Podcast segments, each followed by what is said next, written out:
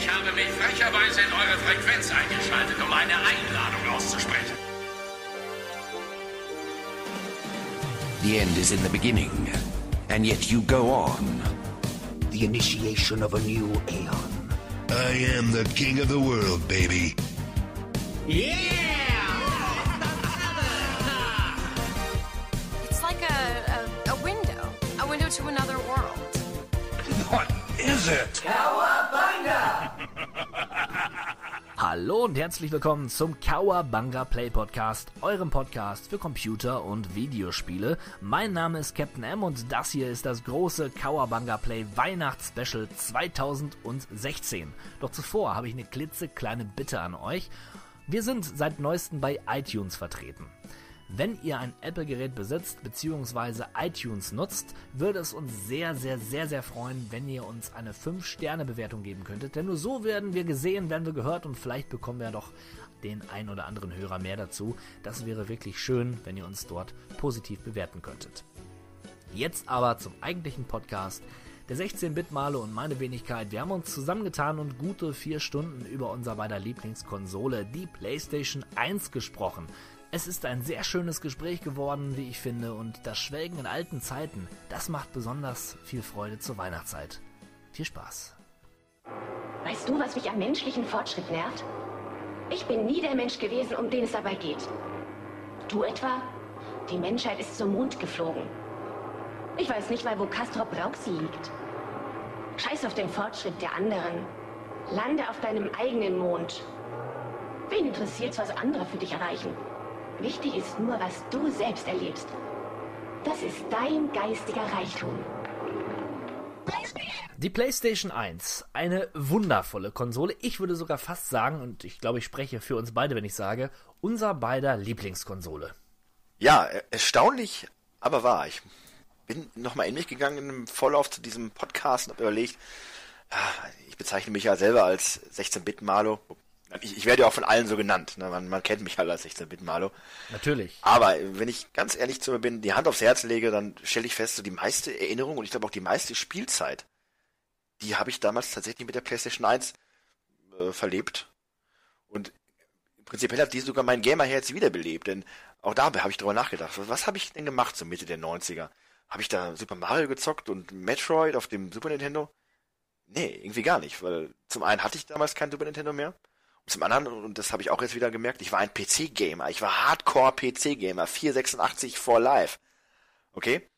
Und dann, dann kam da diese Playstation raus. So, zuerst nur so ein paar, die betuchteren Leute damals hatten ne, so eine Playstation und das war dann cool und en vogue und dann kurze Zeit später konnten auch der Pöbel sich das Ganze leisten. Und so kam ich dann auch dazu. Ja, äh, die Playstation 1. Was ist das überhaupt? Ja, was, was, was könnte das sein? Vielleicht, vielleicht, vielleicht, bevor wir hier so ein bisschen ähm, über unsere Erfahrungen sprechen und ähm, ja, über die, vor allen Dingen über die Spiele, wäre es doch mal ganz interessant. Wie war das überhaupt? Wie ist das Ganze überhaupt ins Rollen gekommen? Und äh, du hast ein bisschen recherchiert und kramst auch in deine Erinnerungen. Wie war das? Ja, äh, es ist eine spannende Geschichte, aber eine Geschichte, die die meisten Leute, die sich so ein bisschen mit dem Thema beschäftigen, äh, inzwischen auch schon kennen. Diese Sache, wie ist die PlayStation überhaupt entstanden? Und das war ja alles nur mehr oder weniger ein Zufall. Äh, Ende der 80er, Anfang der 90er hatte Nintendo so die Pläne, mit Sony äh, zusammenzuarbeiten. Und äh, das ist dann damals auch in weiten Teilen funktioniert. Es, Sony war zum Beispiel verantwortlich für den großartigen Soundchip im Super Nintendo.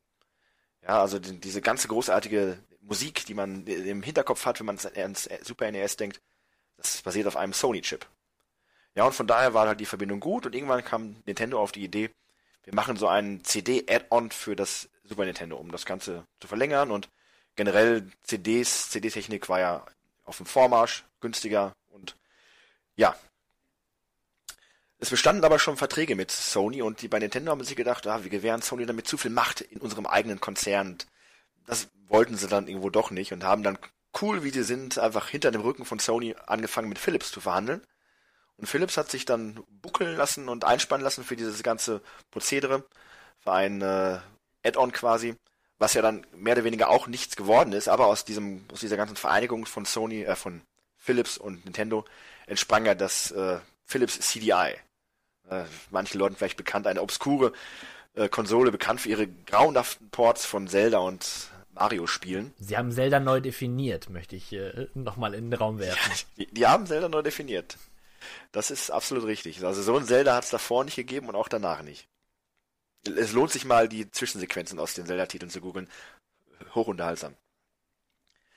Naja, aber Sony hat sich dann äh, typisch japanisch gedacht, wir lassen uns unser Gesicht nicht rauben von Nintendo, diesen Schweinehunden. Wir machen trotzdem was auf dem Videospielmarkt. Und dann haben sie sich an Sega gewandt. Ja, und Sega sagte dann, nö. Ihr habt ja gar keine Ahnung von Hardware und Software, das ist uns viel zu riskant. Mit euch machen wir nix. Ja, aber Sony hatte Blut geleckt und dann haben sie sich gedacht, Leute, wisst ihr was, wir machen unser eigenes Ding. Und aus dieser ganzen Nummer ist dann die PlayStation entstanden. Was für eine Geschichte.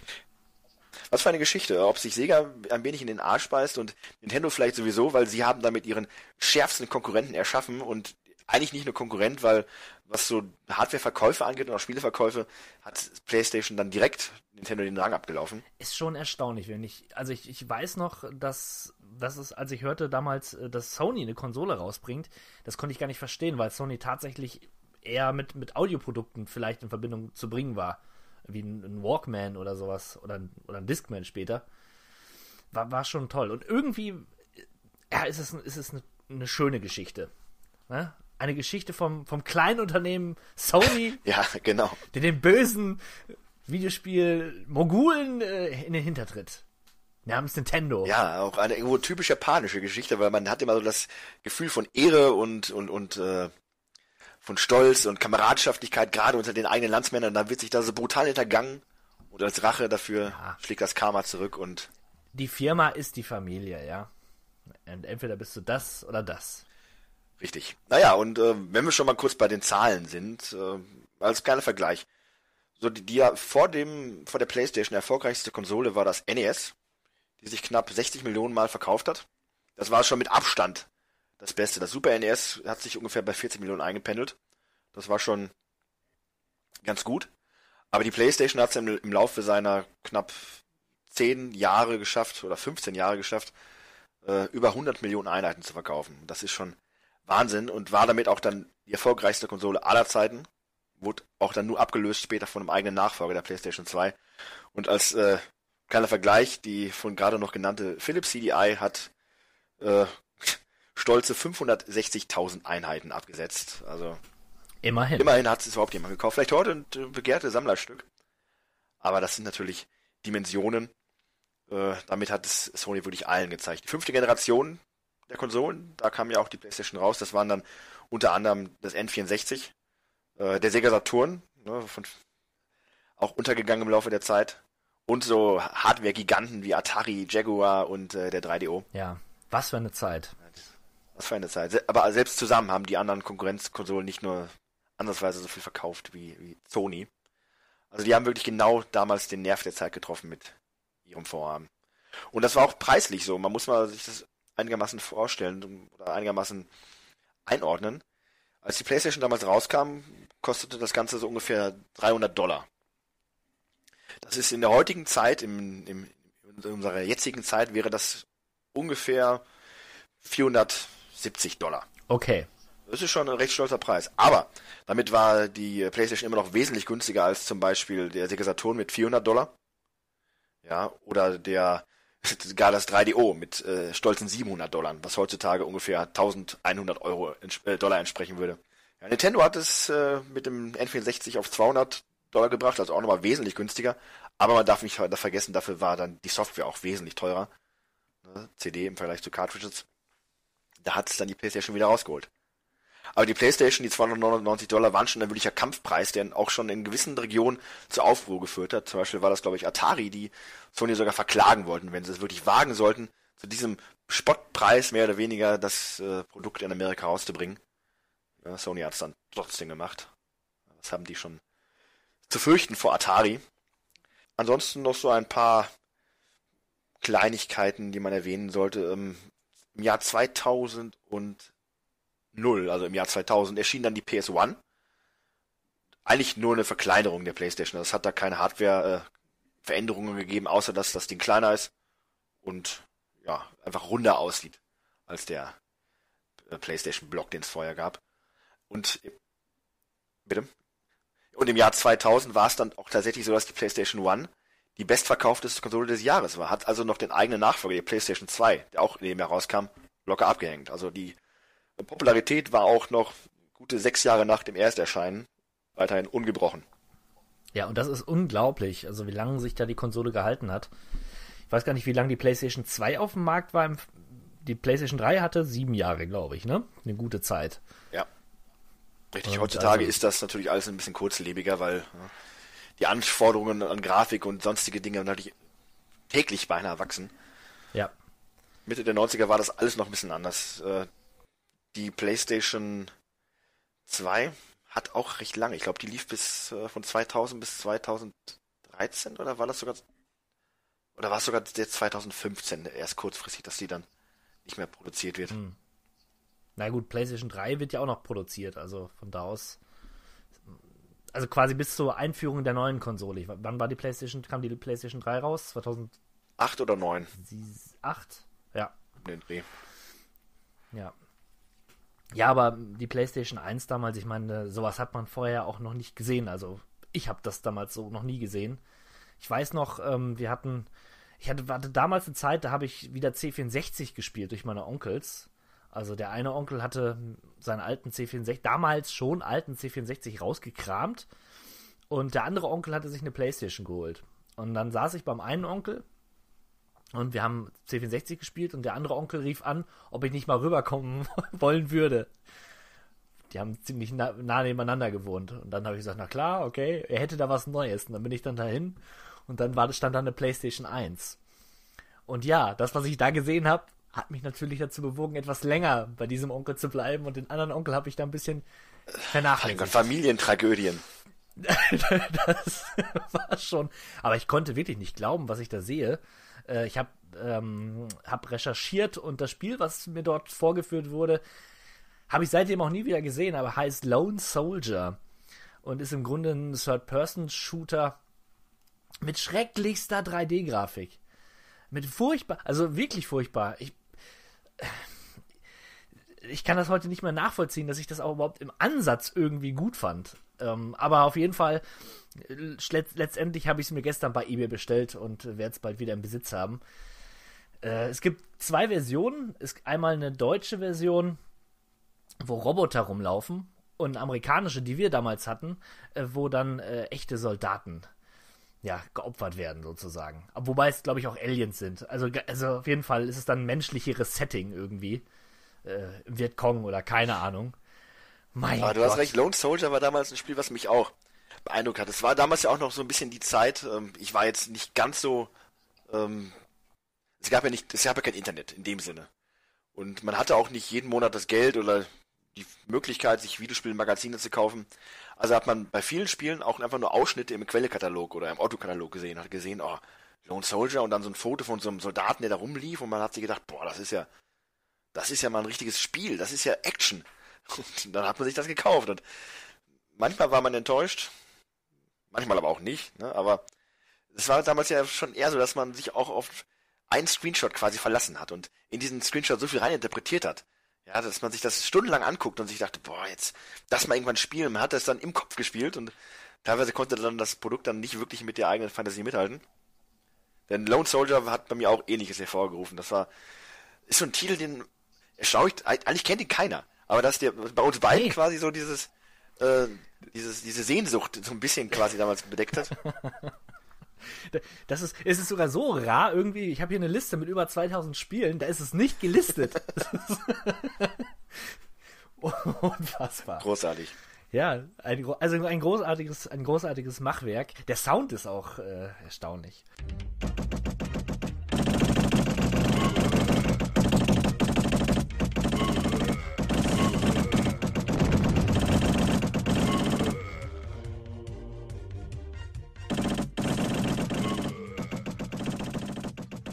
Naja, aber vielleicht schlage ich eine Brücke zum, zum anderen Thema, was damit auch zusammenhängt. Und das war so ein bisschen dieses Erwachsene, sich erwachsen fühlen oder ernstere Thematiken in realistischer, in Anführungszeichen, Grafik erleben. Also diese er jugendlich erwachsene Konsole. So ein bisschen losgelöst vom, vom Nintendo Und auch Sega, wobei das Master-System ja auch schon ein bisschen cooler war, sage ich jetzt mal vom, vom Image her. Heute ist, sehe ich das ein bisschen anders, aber damals war es durchaus so. Und die PlayStation hat dann tatsächlich auch Spiele gebracht, wo es richtig heftig herging. Dazu kommen wir sicherlich später noch. Äh, Genau. So manche Erwachsenentitel. Ich meine, es gab die Debatte auch schon damals zu Super Nintendo-Zeiten. Mortal Kombat hat's losgetreten. Aber zu Zeiten der PlayStation, da ging es dann wirklich ins Besorgniserregende für äh, den einen oder anderen Sittenwächter. Ja, ja, ich habe hab wirklich tatsächlich noch das eine oder andere dazu zu erzählen. Ja, ach, das war eine schöne Zeit. Auch die Werbung war cool. Also all, eigentlich alles, alles war neu auch vor allen Dingen. Ja, äh, wusstest du eigentlich, äh, dass es tatsächlich auch Gedanken dazu gibt, oder nicht nur Gedanken, es hat Gründe, warum die PlayStation Controller so geformt ist, wie er geformt ist. Nein, das- Inklusive der Knöpfe. Das weiß ich tatsächlich nicht. Ja, also ein Designer hat das damals dem, dem Sony CEO quasi vorgeschlagen und gezeigt und er war da schwer begeistert von, weil er- ihn hat diese, dieser, dieser Doppelgriff quasi, diese, dieser, dieser, dieser, dieses Handling an äh, einen Flugzeugsteuerknüppel erinnert. Und das fand er so cool, dass er sagt, das müssen sie unbedingt beibehalten. Na, das, bisher waren Controller ja eher flach, aber dieses, allein diese, diesen Grip, den man mit beiden Händen so fest und packt, quasi, das hat ihn be- beeindruckt. Und auch die Knöpfe haben, also die Symbole auf den Knöpfen haben besondere Bedeutungen. Das ist nicht einfach nur X und O, sondern äh, das Viereck, das soll zum Beispiel kein Viereck sein, sondern ein Stück Papier. Und das soll dann Menüs sym- symbolisieren, dass man mit dem Druck auf den Vierknopf.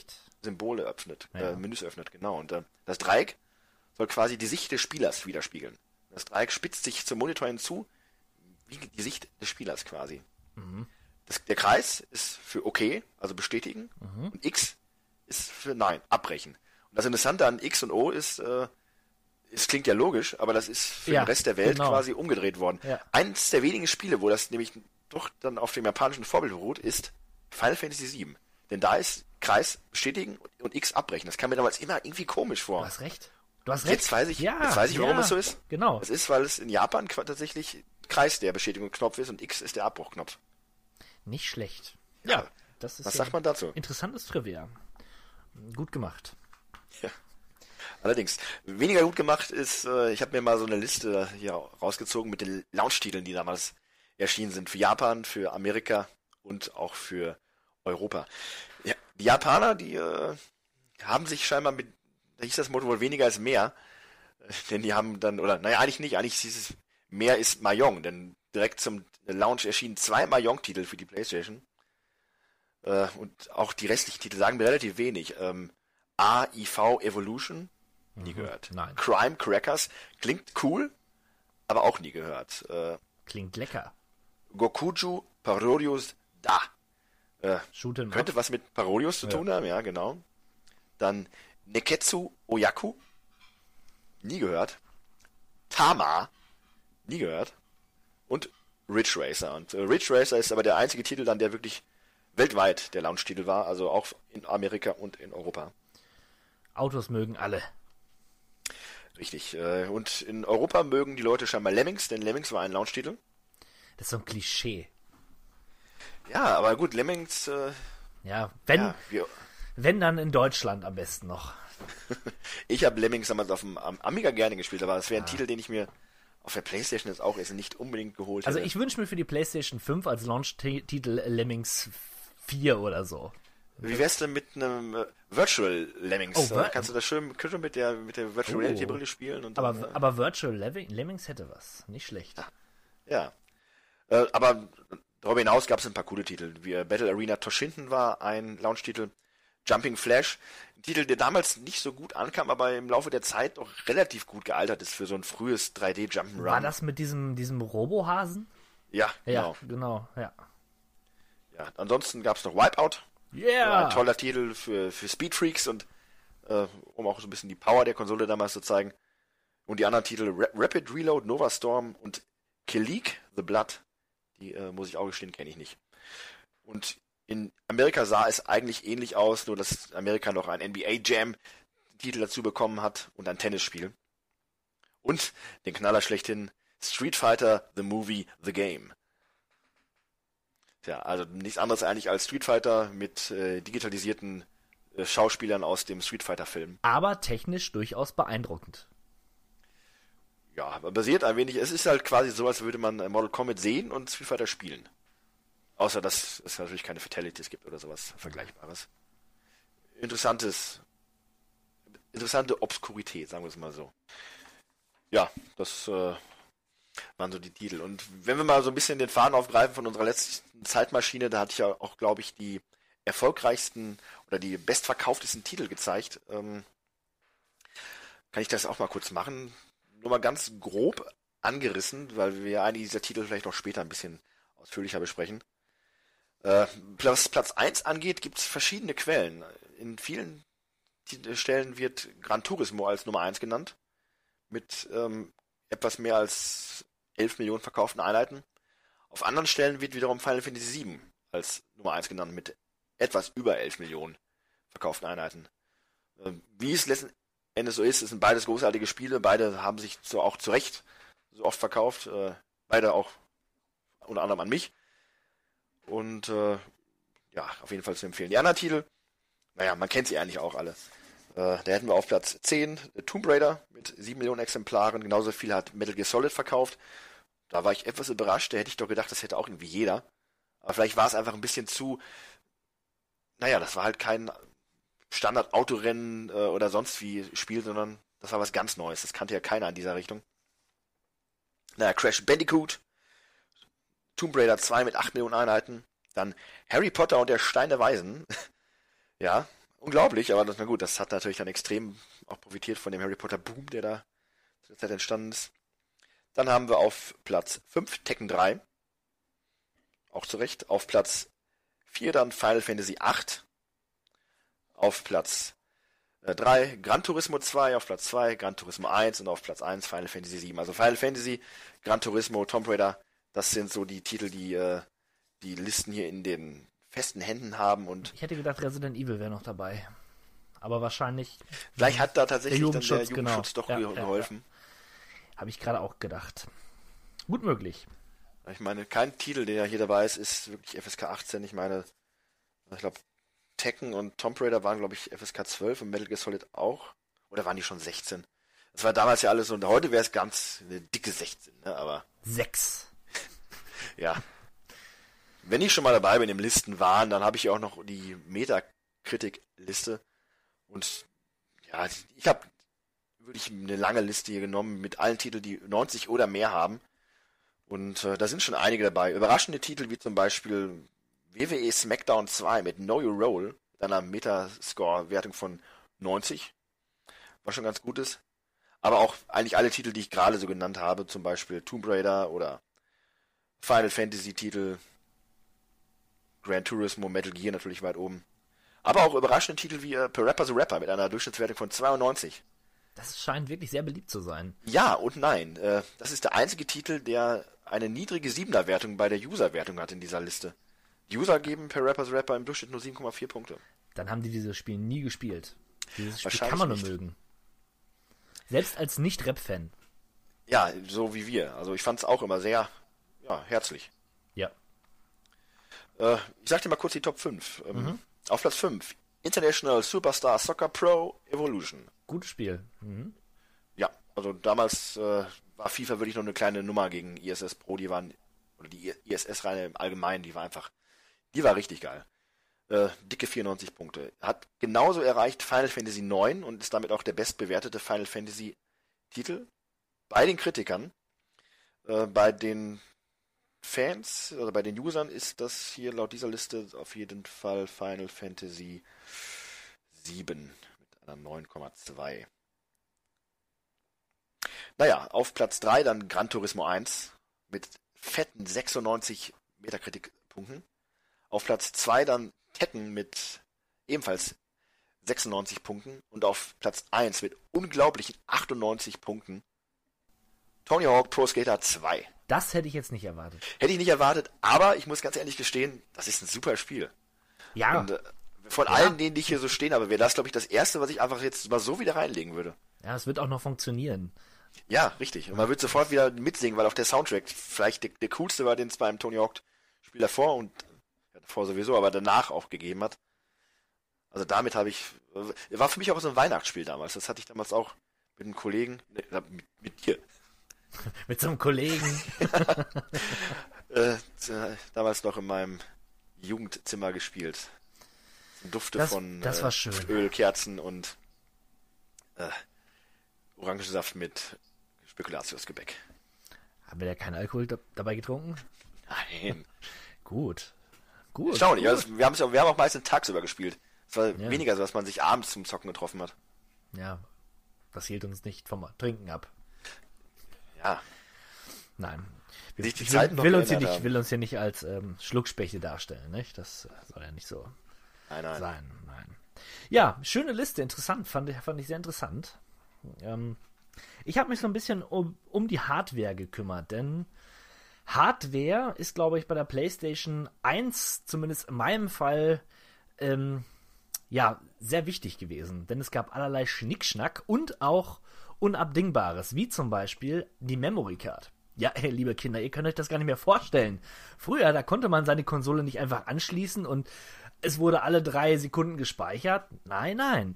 Da brauchte man eine sogenannte Memory Card. Die hatte 1 MB Speicherkraft. 15 Speicherblöcke waren da drauf, ja. Kleine Spiele haben einen Speicherblock weggenommen pro Speicherstand. Größere Spiele schon mal gerne drei. Und ganz große Spiele, beispielsweise Diabolo, 10. Plus drei für den Charakter, wenn man den noch speichern wollte. Das waren noch Zeiten. Und Ja. die waren teuer, die waren verdammt schweineteuer, wenn du dir eine Originalkarte von Sony gekauft hast. Hast du das schon mal, ich weiß gar nicht mehr, waren das 50 Mark oder 30 Mark? Es waren jedenfalls so viele, dass man Ja. sich das gut überlegt hat und auch nicht in der Regel so viele zu Hause hatte. Und dann hat man nämlich auch gerne mal zu billigen Konkurrenzprodukten ge- gegriffen und musste dann voller Entsetzen feststellen, die sind nicht so ganz zuverlässig. Wenn einem dann der 60, 70 Stunden Final Fantasy Spielstand einmal abhanden gekommen ist, da wird man dann auch ein bisschen blass. meine Geschichte. Ich habe mir eine 8 Megabyte Karte gekauft. Das war so ein Riesending mit so einem Knubbel dabei und so ein Display. Und mein nicht nur 70, ich habe locker, ich habe über 100 Stunden Final Fantasy gespielt. Goldener Chocobo und so weiter. Alle Charaktere Level 99. Ja, und da wollte ich meinen Spielstand von meiner normalen Memory Card auf dieses Knubbelding kopieren. Bin aber leider irgendwie auf Löschen gekommen und dann war es weg. Wobei, da kann die, die Knubbelkarte jetzt gar nichts dafür, sondern eigentlich ich.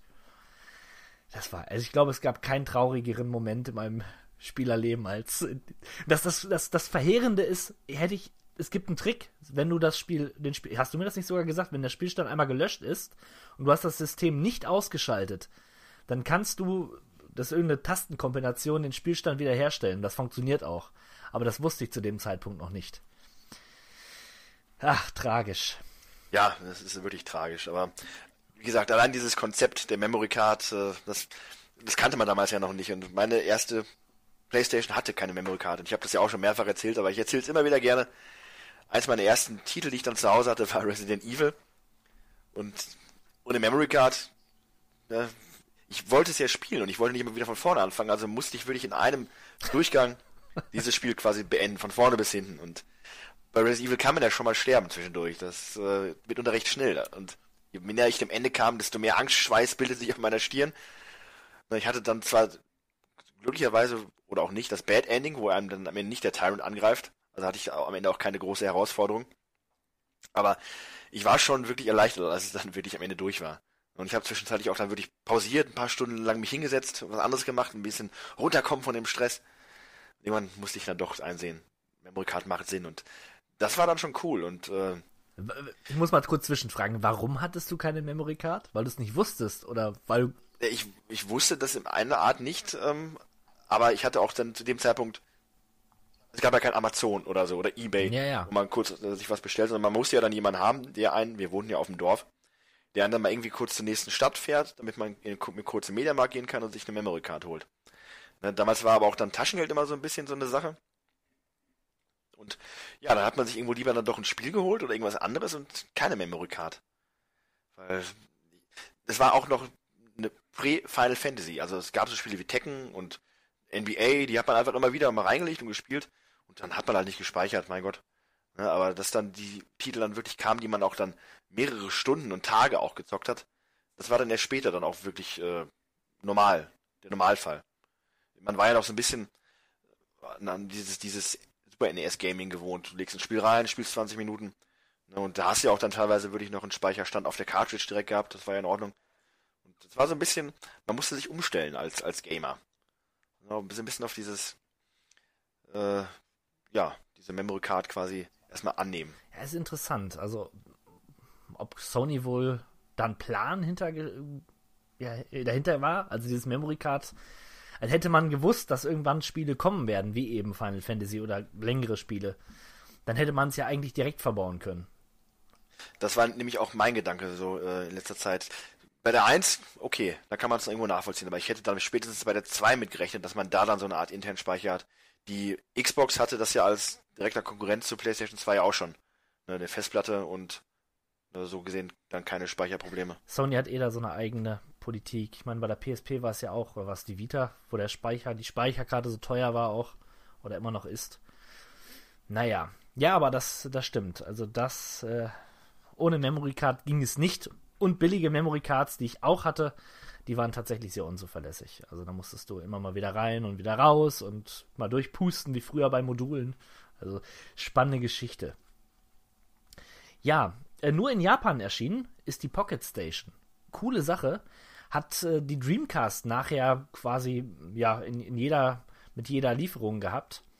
Ähm, ist eine Mini-Konsole, die ich meine auch als Memory Card fungiert, aber auch so Minispiele hat. Da konntest du beispielsweise auch bei Final Fantasy VIII offline sozusagen deine Charaktere aufleveln und sie dann wieder in die Konsole geben und ja, den Spielstand dann quasi übertragen.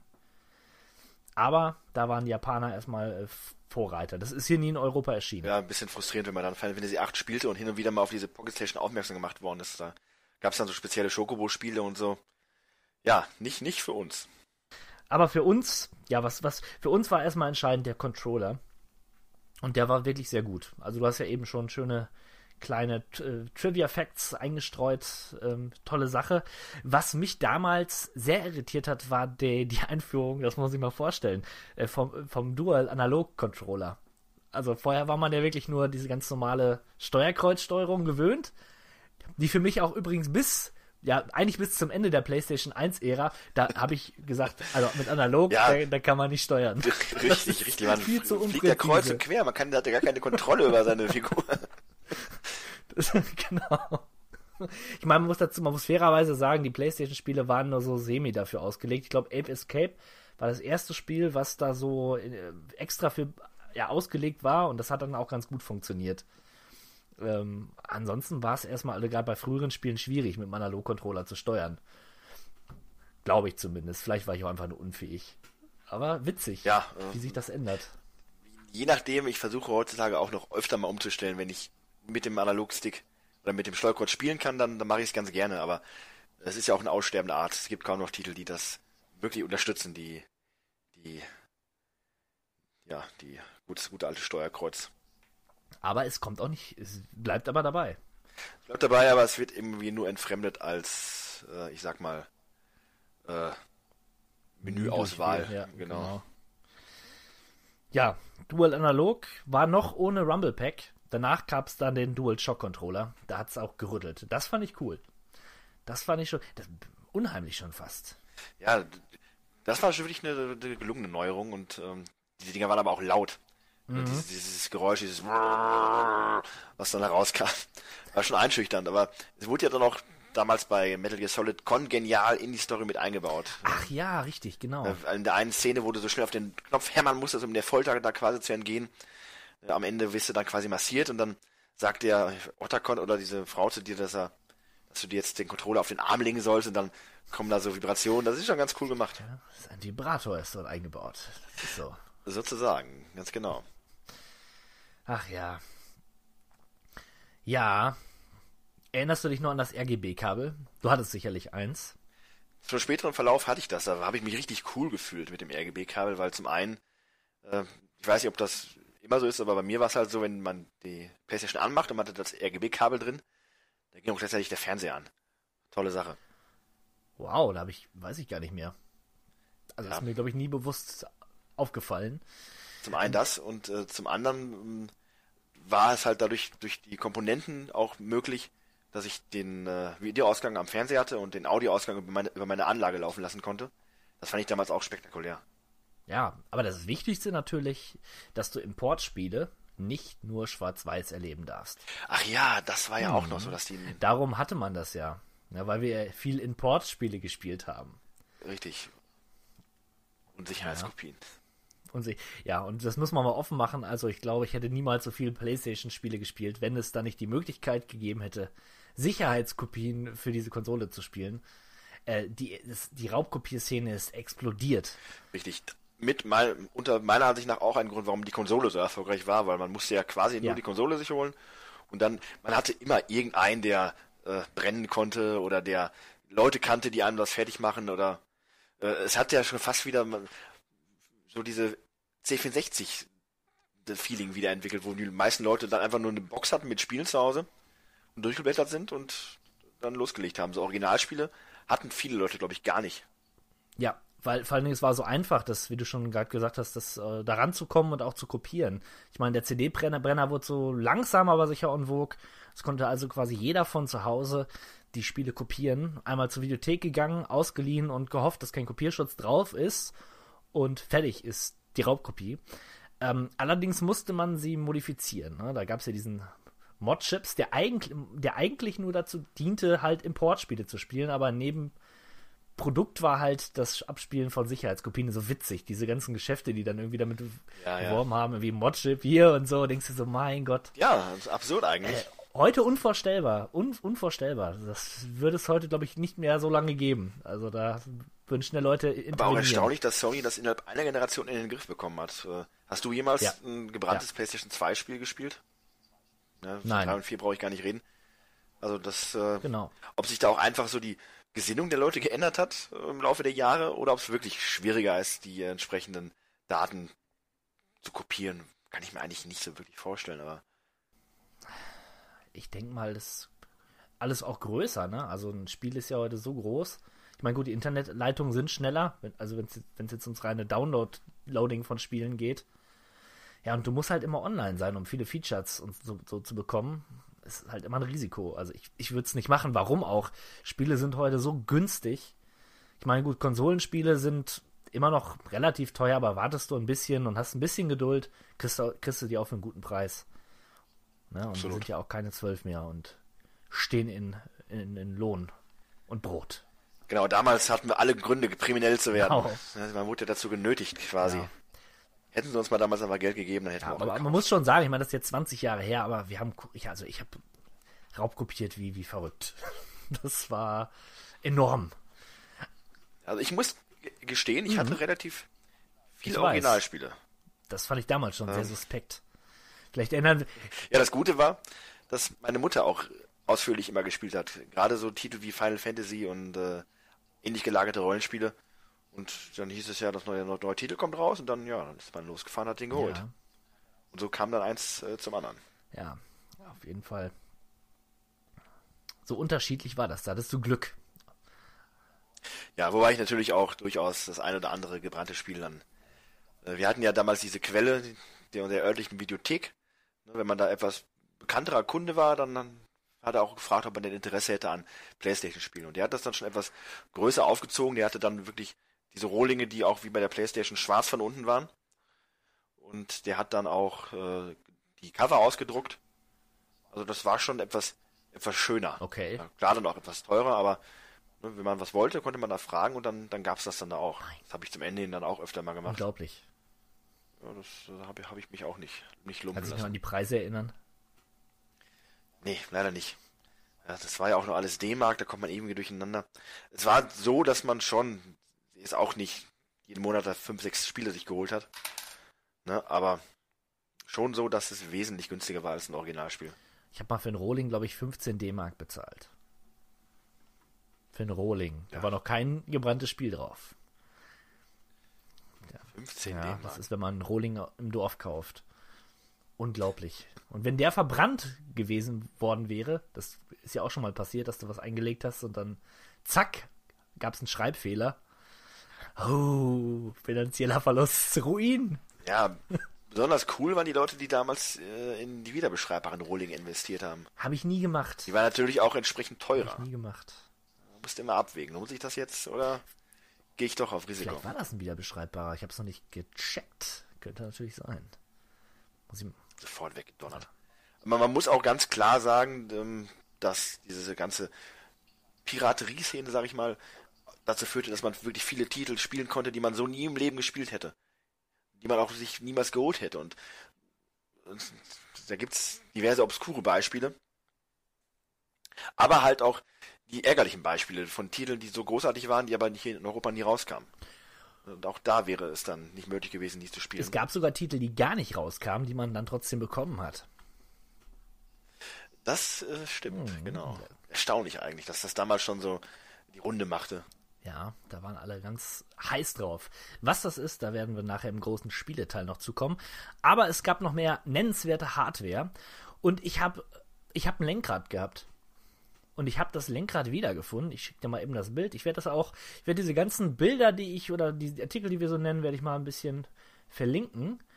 Du müsstest es gerade sehen. Ein schickes Teil, ey, auch heute noch. Junge, Junge. Ja. Richtig mit Pedalen. Pedalen und ich fand die Farbe auch so schwarz mit roten Knöpfen sehr, sehr schick gewesen. Und ja, äh, ich, ich habe eigentlich nicht viel damit gespielt, aber ich hatte es und es war ganz cool. Es war auch in. Also auch das gab es dann irgendwann. Ich meine, es gab ja zahlreiche Autorennspiele, auch wenn ich jetzt nicht der größte Rennspielfreund war. Ich glaube, Driver habe ich damit am meisten gespielt. Dann aber auch nur durch die Stadt gefahren. Ja, ich finde es erstaunlich. Ich spiele ja tatsächlich ganz gerne mal so ein Rennspiel, aber mit so einem Lenkrad kann ich mich nicht anfreunden, Ah. weil ich finde, mir geht da so ein bisschen die Steuerung flöten. Ich fühle mich dann so mit einem Pad doch irgendwie direkter und, Ja. und sicherer. Gebe ich dir vollkommen recht. Allerdings ähm, für, also ich benutze ja gerne mal den Ausdruck Driving Simulator, ja. Wenn ich so Cruise spiele beispielsweise. Einfach so ein bisschen rumcruisen, ne, das macht Spaß. Ne? Ohne Druck, ohne Leistungsdruck. Den habe ich bei Driver damals auch nicht spüren wollen. Man konnte da auch so rumfahren. Und dann dafür ist ein Lenkrad schon cool. Aber wenn du auf Leistung spielst und die beste Rundenzeit absolvieren möchtest, Ja, so bin ich. Äh, ne, ich immer am Limit möchte ich fahren. push it to the Darum bin ich ja auch äh, ne, zweifacher Super Mario Kart Weltmeister. Ja, ich auch übrigens. ja, ähm, ach so, es gab eine Maus. Hier, schau dir das an. Ha, eine Maus, eine Playstation-Maus. Ja, äh, finde ich übrigens ein Feature, was äh, aus irgendwelchen Gründen immer noch nicht äh, sich durchgesetzt hat bei der PlayStation 2, 3 oder 4. Es gibt so viele Titel, die man toll mit der Maus spielen könnte, gerade die Strategie- oder die Shooter-Spiele. Warum gibt es keine richtige PlayStation-Maus? Weil man kann ja mit Controller spielen, äh, aber Leute, ich, wie ich zum Beispiel, ich würde viel mehr Shooter auf der PlayStation spielen, hätte ich die Möglichkeit mit Tastatur und Maus zu spielen, weil mit Controllern, ähnlich wie bei dem Rennfahren, äh, ich habe keine, keine richtige Kontrolle über meine Figur, wenn ich nur mit dem Controller spiele. Da wäre wiederum eine Tastatur und eine Maus, also eine periphere Einheit, äh, optimal und sehr wünschenswert. Ja, meine bescheidene Meinung. Ich selber hatte tatsächlich so eigentlich gar nichts an Zuhör. Äh, Ich kannte einen, der hatte diesen, diesen, diesen, dieses Vierer-Pad, wo man dann vier Controller anschließen konnte, um dann mit vier Freunden zu Clevere spielen. Sache. Aber, es, Ganz gute aber Sache. wie viele Spiele fallen dir ein, die du zu viert spielen konntest? Recht wenig. Das hast du dann so Sachen vielleicht wie diese ganzen Sportspiele. Ja, FIFA und Basketball und sowas, aber ansonsten darüber hinaus, Vierer Splitscreen, boah, ich jetzt nicht. Konnte man das South Park Spiel zu, zu viert spielen? Love Shack, das könnte sogar sein. Ja, ich glaube, ja, ich glaube schon. aber wir hatten meistens nie mehr als uns. Von daher war es eh egal. Ja, leider muss man das so sagen. Ja, aber, aber eine Lightgun, eine Lightgun hattest du doch sicherlich. Äh, nein, Auch auch, das das, hatte ich nicht. Ich hatte, glaube ich, noch nie eine Lightgun. Ich habe mal beim Kollegen den Zapper auf dem NES gehabt, aber so Lightgun bin ich auch, da bin ich zu pazi- Naja, pazifistisch für habe ich mir schon fast gedacht. Ich allerdings hatte gleich zwei, eine grüne und eine, eine, eine die hier. So, eine graue, das glaube ich ist die Standard-Lightgun gewesen. Eine richtige Ja, Killerkanone. die waren auch riesig. ja. Also in meiner Erinnerung sind sie riesig und ich glaube, sie waren auch riesig. Ähm, oder meine Hände waren damals noch so klein. Das ist wie diese Robocop-Pistole. Ja, genau. Und ähm, ich glaube, es gibt auch noch einen Revolver, den hab, hat mein Onkel gehabt. Auf jeden Fall war es ziemlich cool. Da konntest du diverse, diverse Titel mitspielen. das äh, hat schon ganz gut funktioniert. Aber geht ja heute auch nicht mehr, ne? Dank der Abschaffung der Röhrenfernseher Ja, alle, allerdings. Ne? funktioniert das technisch nicht mehr so. Ja, eine weitere Geschichte, die ich auch hatte, allerdings, glaube ich, ein anderes Modul, ist der sogenannte Game Shark. Ist so ein, so ein Mogel-Modul, möchte ich es mal nennen. Mit allerlei Cheatcodes und man konnte da so einige Sachen mit anstellen, allerlei Schabernack treiben. Ähm, leider verleitet einen das, das die Freude am Spiel. Ne? Ist, am Anfang ist es cool, irgendwie 1000 Leben zu haben und unendlich Energie, aber oder unendlich Geld, noch besser. Aber das nimmt dann letzten Endes äh, den Spaß am Spiel. Aber die waren ziemlich beliebt. Und heutzutage ist es ja gang und gäbe, wenn man die alten Konsolen spielt, auf Emulatoren, hast du immer quasi so eine Art Game Shark oder Game Genie dabei. Und äh, ich muss ganz ehrlich gestehen, da macht es sogar noch ein bisschen mehr Sinn, weil man diesen ganzen Katalog, den man dann an Spielen hat auf der Emulation, da spielt man eh nicht so lange, dann kann man auch wenigstens seinen Spaß damit haben. Ich äh, persönlich halte da nicht, nicht viel von. Ich bin Leistungsgamer und darum erinnere mich immer noch daran, dass wir noch diese Sache offen haben mit äh, Super Protector. Wir wollten immer noch, ja, diese Alien, Alien Rebels. Wir müssen das noch durchspielen. Ja, Auf dem ja, schwersten. Schwierigkeitsgrad. Ja, ja, ich weiß. Ich möchte einmal in meinem Leben die Endsequenz sehen. Ich weiß Das auch. Ganze nicht bei YouTube, sondern wirklich selbst erspielt. Aber da könnte man noch äh, unendlich Leben nehmen. Das wäre doch nur. Ja, ich glaube nicht, nicht mal der Nintendo-Code funktioniert, der, der Konami-Code funktioniert bei diesem Spiel. Das ist wirklich grauenhaft. Das ist so meine letzte große Aufgabe, die ich noch so habe in meinem, in meinem Gamerleben. In meinem Leben. Ja, vielleicht auch in meinem Leben. Das ist so eine Sache, das hatte ich auch schon öfter erwähnt, da sitze ich jetzt so lange schon dran. Irgendwann, irgendwann. Ja, es ist frustrierend. Weniger frustrierend ist dieses Stückchen Software. Äh, Habe ich heute zufällig entdeckt. Es nennt sich Evolution Motion Sensitive Control System. Ja, aus wie ein Ähm, Blutdruckmess, äh, Blut- Ja, Blutdruck- aber, es ist Messgerät. Aber im Grunde ist es ein Power Glove. sag bloß. Ja, das, ja, ja, du kannst, machst das so an, die Hand und kannst dann Spiele spielen. Gab's den Sehr, auch hier bei kurios. uns in Europa oder ist das so ein Japaner-Ding wieder? Ähm, Ich meine sogar hier. Also man kann ihn bei eBay erwerben für nicht so viel Geld. Ich war kurzzeitig, steht hier zwar N64, aber das war als Playstation. Kennt vermutlich niemand dieses Gerät, also. Ja. Genau, also kurios. Es gab, ich weiß nur, äh, das Einzige, was ich noch nicht so entdeckt habe, sind Tanzmatten, aber die, sicherlich gab es die auch. Ich meine, Dance Dance Revolution hat seine Geburtsstunde ja auch auf der PlayStation 1 gehabt, also von daher wird es sicherlich auch da die Dance Mats gegeben haben. Eine Sache, für die ich absolut nichts außer Verachtung empfinde. Nein, aber das ist nichts für mich. Ja, aber das ist es im Großen und Ganzen. Es gab nachher noch mal eine PlayStation, das war die, einmal die PS1, aber mit so einem Screen dabei. Quasi auf Reisen, aber das war schon gegen Ende der Konsole. Das fand ich immer sehr speziell. Das sah so aus. Ich schick's dir gerade mal. Also die, die PS1, also die verkleiderte PlayStation, bisschen abgerundet, mit einem Bildschirm, der oben drauf sitzt und klappbar ist.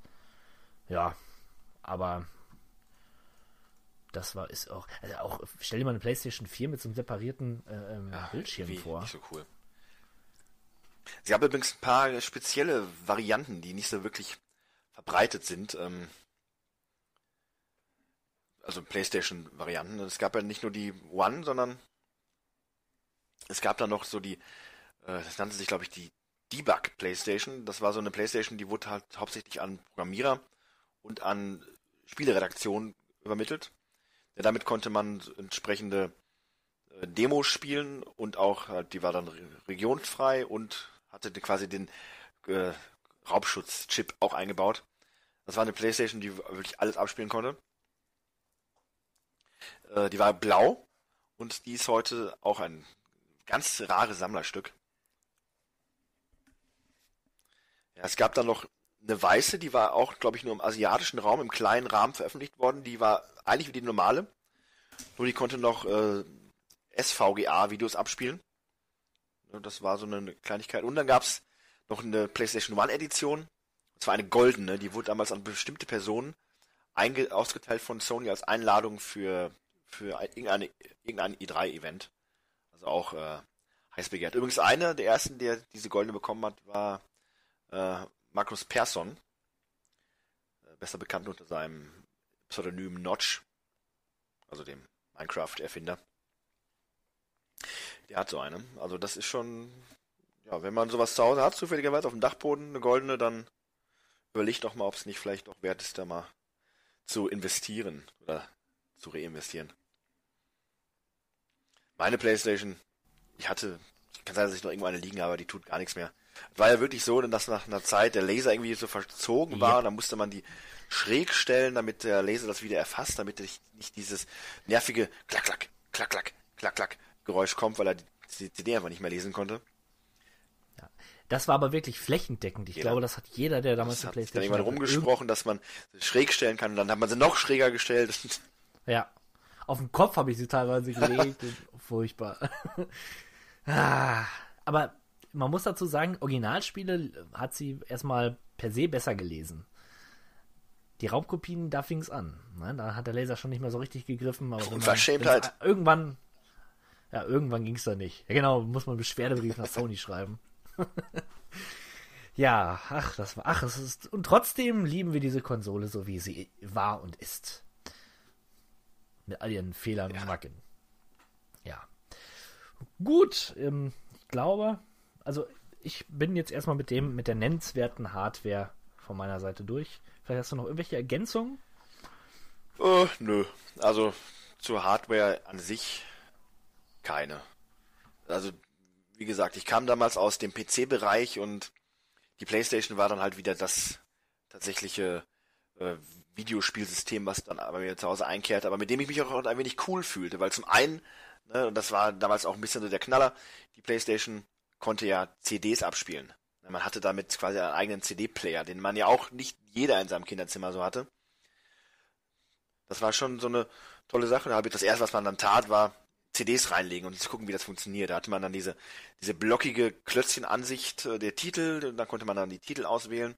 War wirklich nichts Besonderes. Es gab ein Hintergrundbild, wo man dann, glaube ich, in so orangenen Wellenfarben den, die Songstruktur vorbeiflitzen hat sehen. Ja, und später dann, als ich dann in der Lage war, auch mit diesem RGB-Kabel und auch schon mit dem Komponentenkabel vorher, das an die Anlage anzuschließen, da hat das dann wirklich auch fungiert als, äh, ja, als Audiosystem.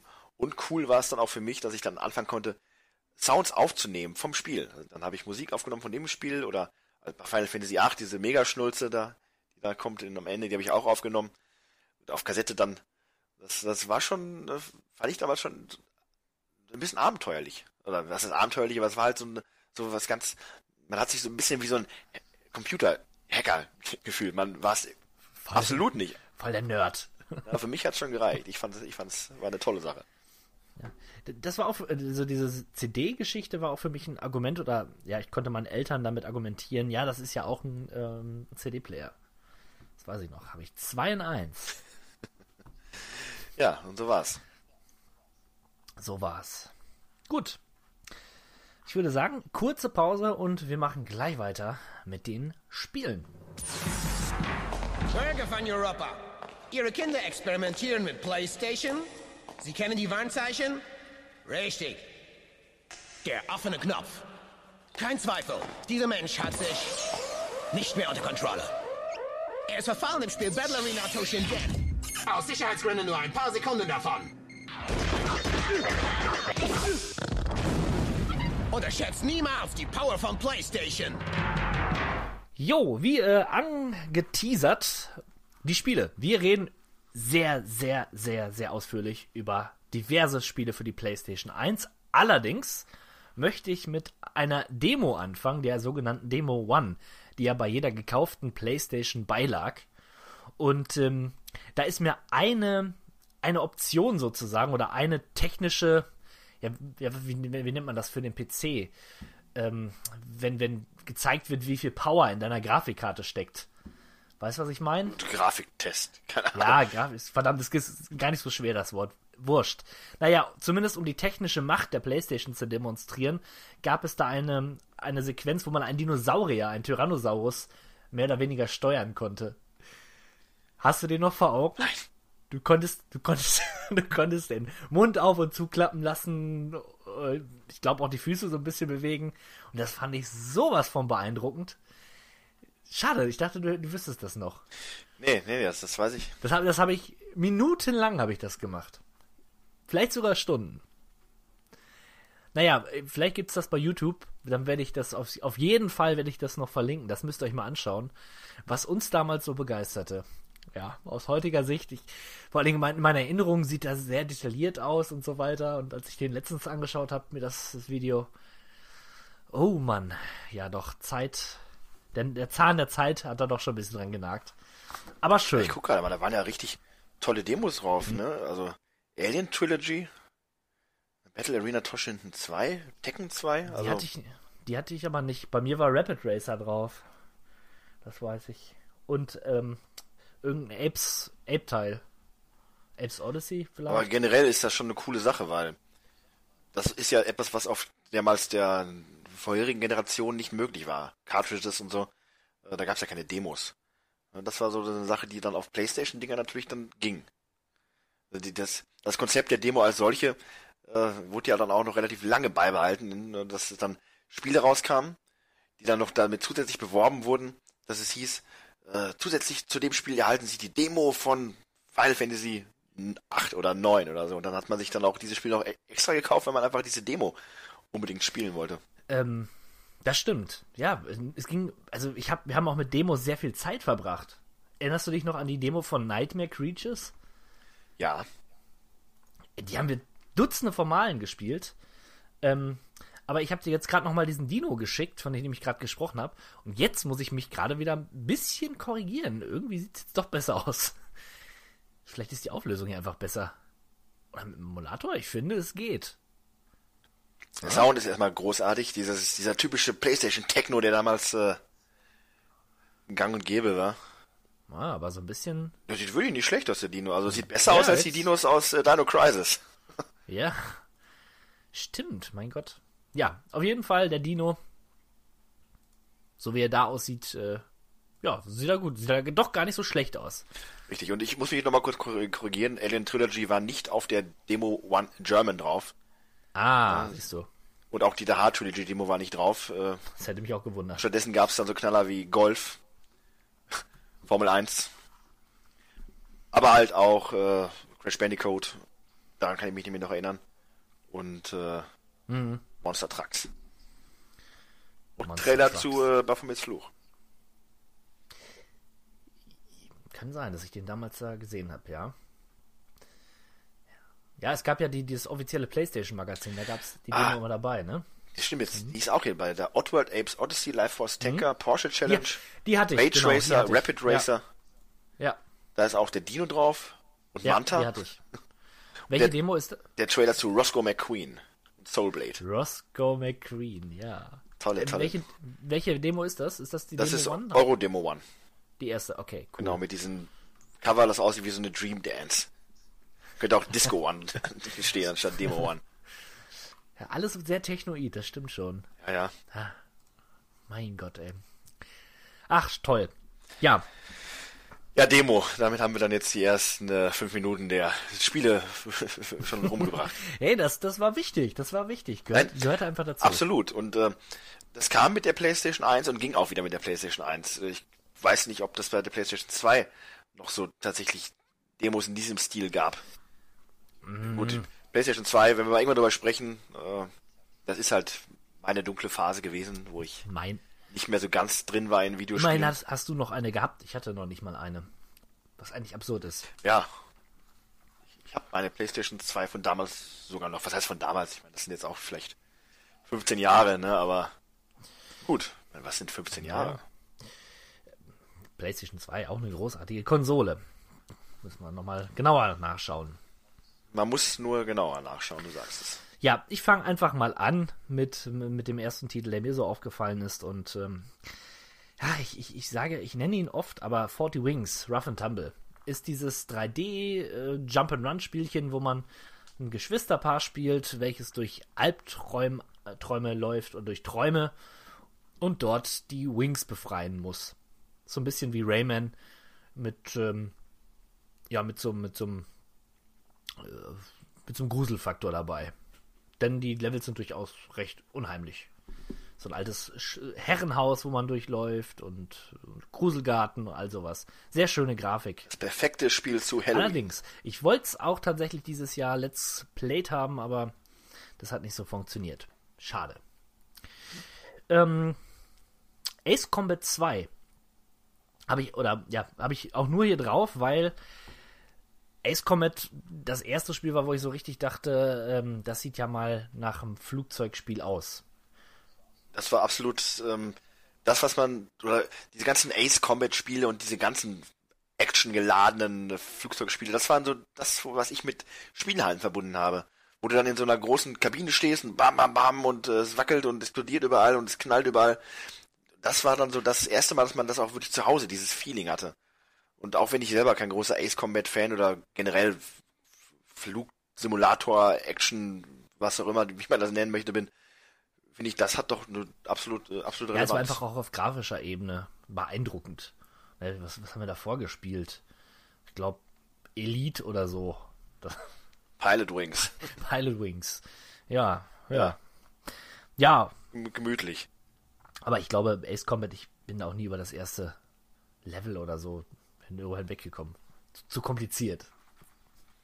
Also da geht es ums Feeling, nicht um das Weiterkommen. Ne? Da reichen auch aber nur die ersten Minuten. Ja. Und dann wieder von vorne. Mein, mein guter alter Freund Nils hat das damals gehabt. Und mir immer wieder ausgeliehen. Getauscht. Ja, früher hat man noch Spiele getauscht. Und ja, wir tauschen doch auch noch Spiele auseinander aus. Ja, aber früher hat man es häufig gemacht. Und das war mal aufregend. Hast, wie aufregend war das, wenn man so ein Spiel hatte vom Kumpel. Man wusste so, oh, man hat jetzt Wochenende oder so und darf das dann spielen, muss es dann wieder zurückgeben. Da musste man halt alles geben, so. Das ist Jede richtig. Minute auskosten mit dem Spiel. Ja, und heutzutage dann, hat man es da liegen von dem Kumpel und spielt es noch nicht mehr.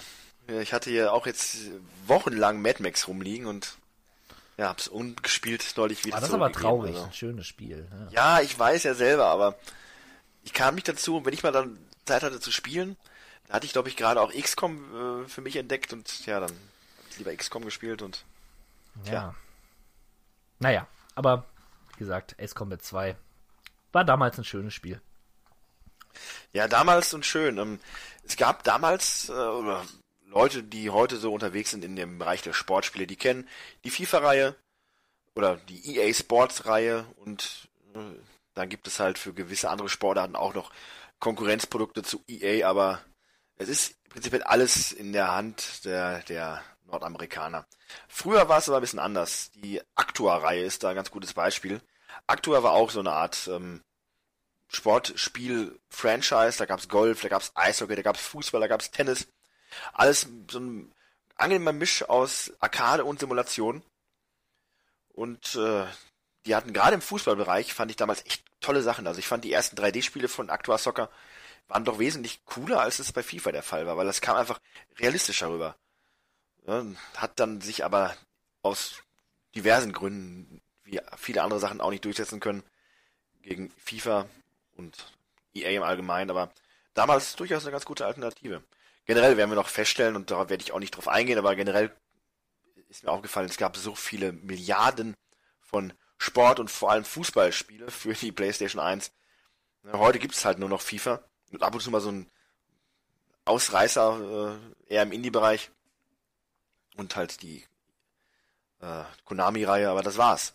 Aber früher gab es wirklich Dutzende, Dutzende über Dutzende von Fußballspielen. Und das habe ich ja mit dem guten Stevo auch jetzt neulich noch äh, auch herausgefunden.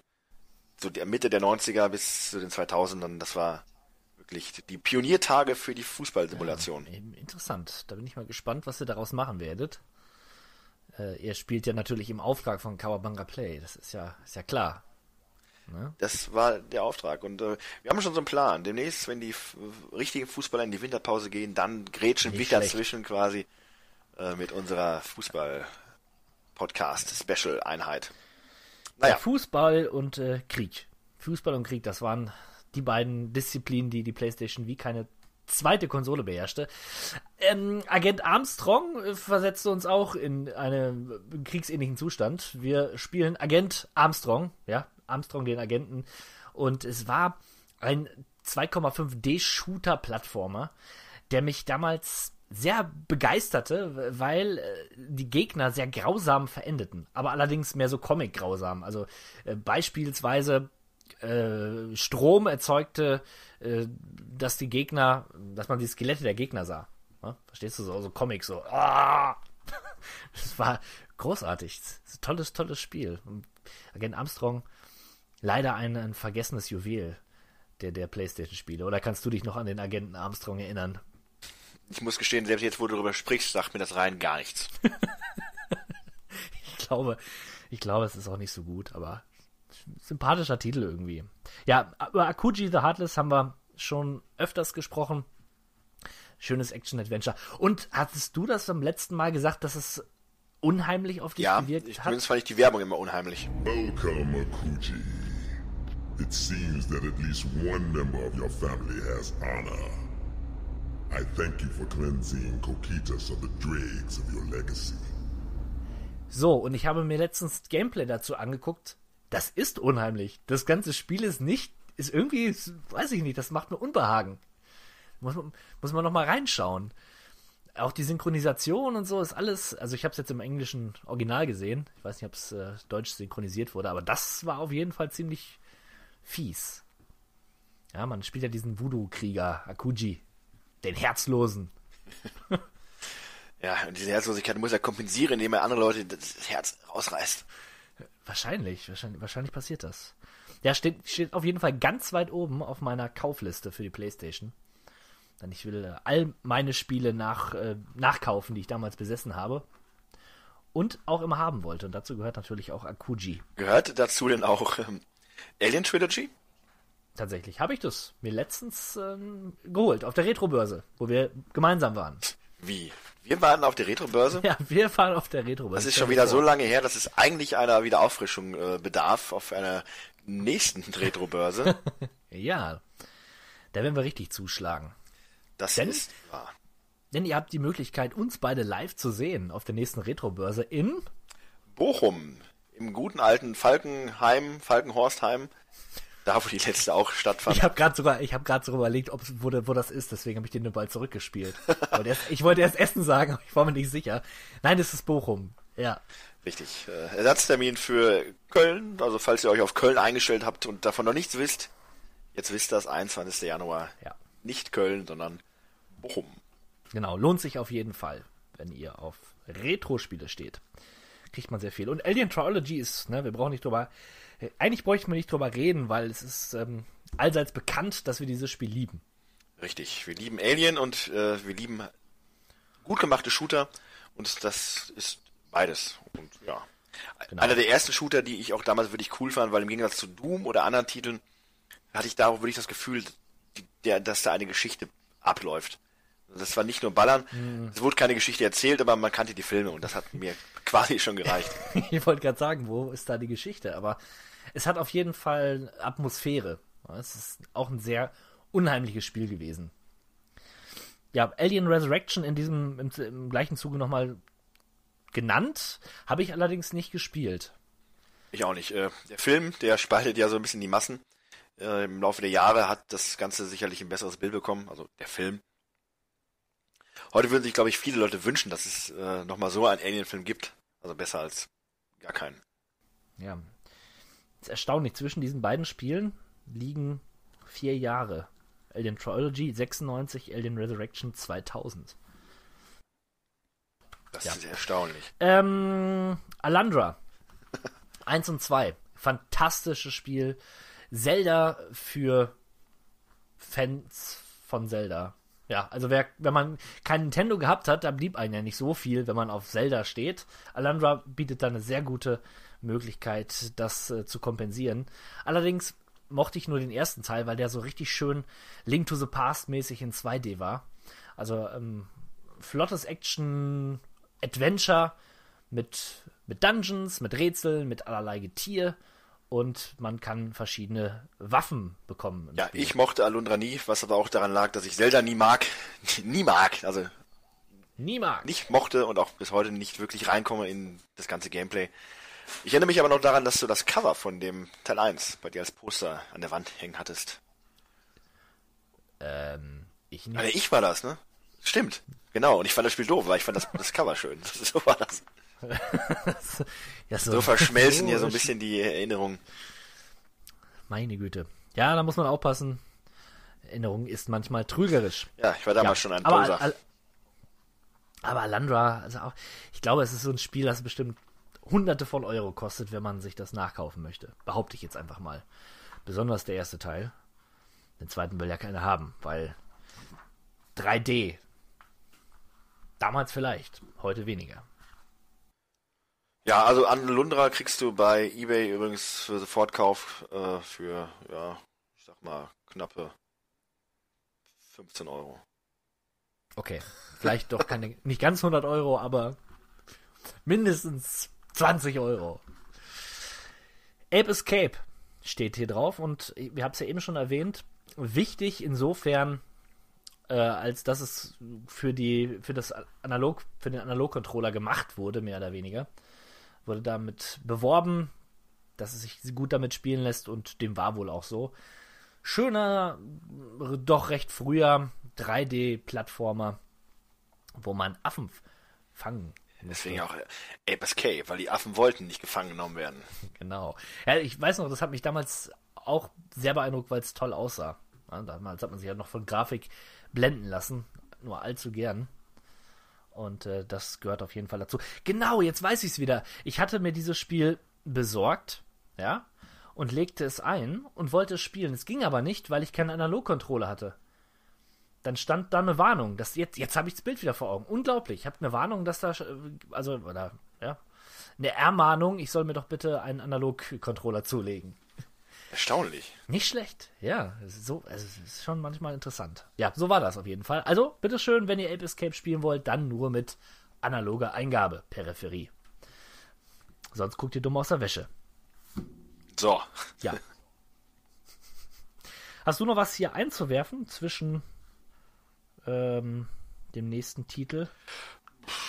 Der bei mir lautet Army Man 3D. Ja, das ist auch tatsächlich der nächste Titel, den ich hier so äh, auf meiner Liste habe. Army Man 3D ist prinzipiell mehr eine gute Idee als ein gutes Spiel. Und Hallo, wie kannst ja, du das wagen? ich, wage es. Ähm, es ist ein netter Multiplayer-Titel gewesen, aber das Coole war einfach, dass man wirklich mit diesen Plastikfiguren da spielt, fand ich immer. Und äh, ich meine, es hat den Leuten scheinbar gefallen. Nicht umsonst gab es 1, 2, 3, 4, 5, 6, 7, 8, 9 Wahnsinn, Titel oder so für Wahnsinn. die PlayStation 1 von den Army Men. Also Ja, auf jeden Fall nicht nur mit, mit dem Army Man, sondern auch mit Plastikhelikoptern. Ah, okay. Also einige Teile mit außer Luft. Aber ich, also Army Man hat mir gut Ja, gefallen. das weiß, das, mit dem noch. Kumpel, der war schon ganz lustig. Dem Splitscreen, das war, das war halt ein 3D-Shooter, in dem, äh, ein Third-Person-Shooter.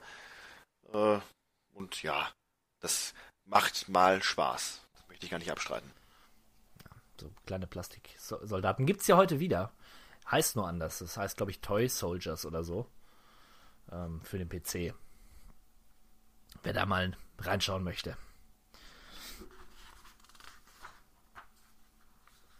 Azure Dreams, mein nächster Titel, hatte ich glaube ich auch schon mal erwähnt. Ein grandioses Spiel, echt eine, ein, ein auch so, das ist wirklich eine, eine PlayStation 1 Perle. Es ist ein Rollenspiel, es ist eine Dating-Simulation und es ist ein, eine Art, äh, ja, nicht ganz SimCity, aber Stadtaufbauspiel.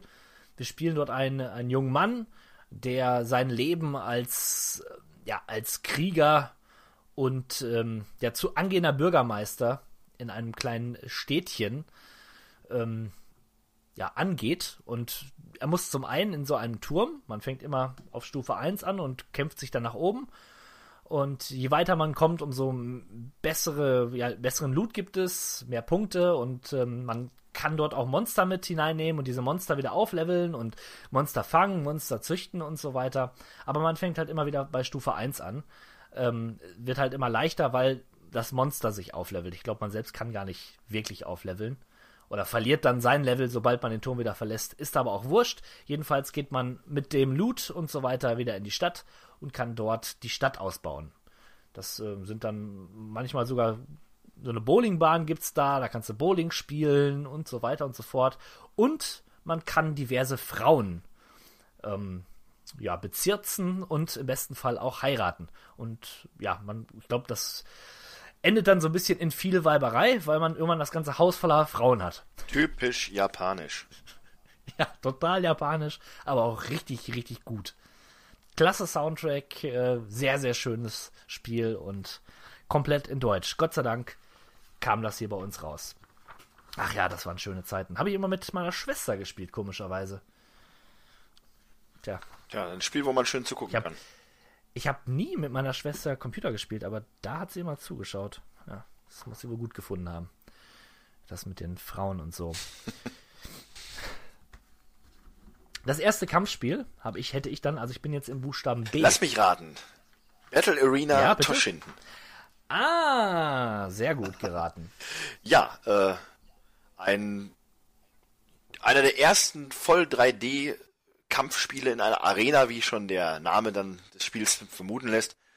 Äh, ja, eigentlich nicht wirklich spektakulär, wenn da halt nicht diese Prämisse wäre des 3D-Ringkampfes, wo man dann auch den Kontrahenten rausschmeißen kann und so. Äh, hat es auch, glaube ich, auf zwei Fortsetzungen noch gebracht, ne? Ja. Ah, Also Dann doch auf der PlayStation 2, ja. Ja, war einer der äh, Launch-Titel. Aber auch von der ähm, von der Firma, die das entwickelt hat, hat man nicht mehr so wirklich arg was hinterher gehört. Äh, oder sagt dir Tamsoft noch etwas? Nein. Ja, da, da bin ich ganz bei dir.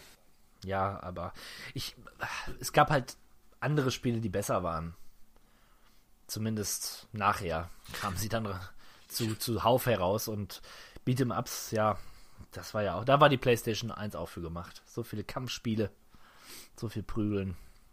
Aber es ist auf jeden Fall ein Name, der so hängen geblieben ist, ne? Den, den vergisst man nicht. Das stimmt. Battle Arena Toshinden, da gibt es so ein paar Titel, die man irgendwie nie so wirklich gespielt hat, aber die auf jeden Fall drin waren. Äh, vielleicht auch Beyond the Beyond. Ha! Jetzt hast du mich auf einen ganz falschen Fuß Ja, erwischt. konntest du auch nicht gespielt haben, es sei denn, du hast es äh, dir importieren lassen. Ich glaube, es kam nur in Amerika raus. Ich erwähne es einfach, weil es ein sehr gutes Rollenspiel sein soll. Sieht sehr stark nach 16-Bit aus, also die technischen Grenzen sind da noch nicht geöffnet worden. Ähm, ja, da, also optisch jetzt nicht das Schönste, wobei irgendwie ja schon. Also 16-Bit hat ja sein, durchaus seinen Charme. Ähm, aber ein klassisches Japan, Das Japano. wollte ich doch wohl meinen hier, also bitte. Naja, also, ja, ja. Sorry. Ja, Auf jeden Fall sollte man sich das mal angucken, wenn man auf gute, oldschoolige Japano-Rollenspiele spielt, steht. Höre ich immer wieder. Darum erwähne ich es gerade. Aber der nächste Titel, den haben wir just noch gespielt. Es, war so, als wenn es gestern gewesen wäre, als wir beiden Biofreaks. Bio F-R-E-A-K-S. Meine Güte. Also dieses Spiel hat man auch nur gespielt, weil es gewalttätig war. Absolut. Das äh, rein vom, von, der, von, der, von der spielerischen Qualität her, naja. Das Balancing war, wie wir festgestellt haben, eigentlich nicht vorhanden. Wenn man dieser eine dicke Typ war, konnte man einfach nur stumpf auf den Knopf drücken zum Ballern und äh, ja, der Kampf war beendet. Das coole Feature war halt, man konnte den Gegnern Gliedmaßen abtrennen und man konnte aber auch noch ohne diese Gliedmaßen weiterkämpfen. Das war natürlich dann schon hart, ein hartes Game für harte Ja. Gorehounds. Ich vermute auch, dass es hier hart geschnitten worden ist. Ähm, zumindest in unserer Version ist da nichts abgeflogen. Ja, dann habe ich dann, das vermute ich auch damals bei unserem, beim, äh, beim, beim, beim Rolli, so hieß er damals. Oh. Äh, der hatte das zu Hause und ich meine, der hatte dann auch aus seinen osteuropäischen Connections das glaube, äh, Richtige rausgeholt. Ich glaube, ich habe die von dir besagte Version auch in den Händen gehalten. Da war auch ein Cover dabei. In feinster Kopie. Absolut möglich. Ja. Aber wirklich kein gutes Spiel. Kein gutes Spiel. Genauso wie Blade kein gutes Spiel war, aber ich ähm, hab's, hab mir heute ein Video dazu angeschaut und muss sagen, man konnte dort Gegnern den Kopf wegschießen mit einer Pistole. Beeindruckend. Heißer Shit.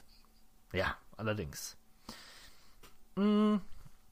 Und das hier, ja, guck mal, da haben wir doch ein Spiel, was man mit dem Vieradapter durchaus spielen sollte.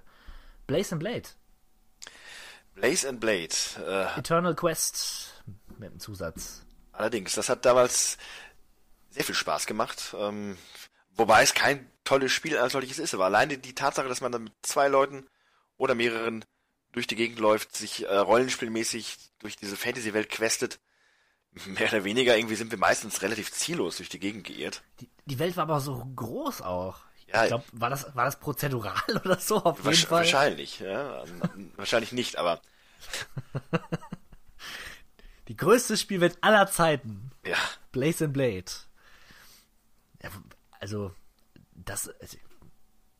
Ich, ich weiß nicht. Ich, vor allen Dingen, ich fand die Grafik so schön. Aber ich glaube, die war damals schon nicht so schön. Nee. Ich glaube, ein Spiel, das man was heute sich anschaut. Ja, Blaze and Blade. Ja, da sollte man nicht so den Teppich kehren. Ich finde schon, es ist ein bemerkenswerter Titel. Ja, Und wir haben viel Zeit drin versenkt. Aber der Titel, den man alleine dann auch nicht so wirklich gespielt, gespielt hat. Das war schon. Wenn man gerne so ein bisschen Zelda-esque Rollen spielt äh, und das mit einem Kumpel machen möchte, dann wärmstens zu empfehlen. Ansonsten, ah, Ja, Zelda meets Diabolo. Also viel- oh, wow. das Beste vom Besten. Ja, eindeutig. Blazing Dragons. Oh, das war ein schönes Spiel.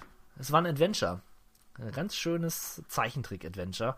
Allerdings sehr schnell durchgespielt. Ich sag jetzt mal unter Vorsicht anderthalb Stunden, dann war es vollendet.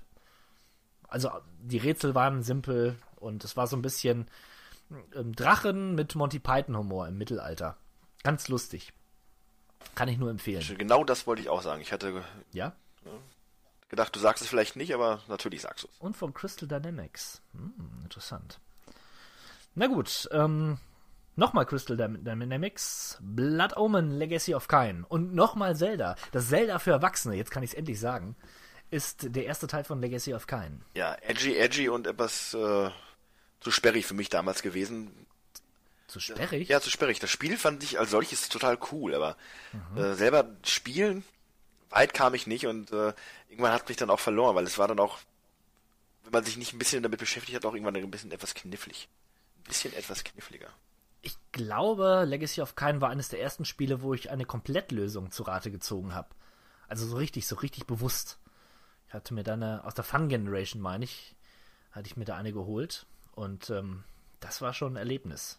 Es war wirklich ein schweres Spiel auch. Und ohne Lösung schwierig, ja. Noch schwieriger. Aber ein gutes Spiel. Bloody Roar. Brauchen wir, glaube ich, nichts mehr zu sagen. Nein, leider konnten wir Bloody Raw, glaube ich, nicht liefern beim Twitch-Abend, aber vielleicht dann beim nächsten. Dann machen wir den, das große Bloody Raw, äh, den großen Bloody Raw Twitch-Abend. Mit allen Bloody Raw-Spielen. Allen beiden.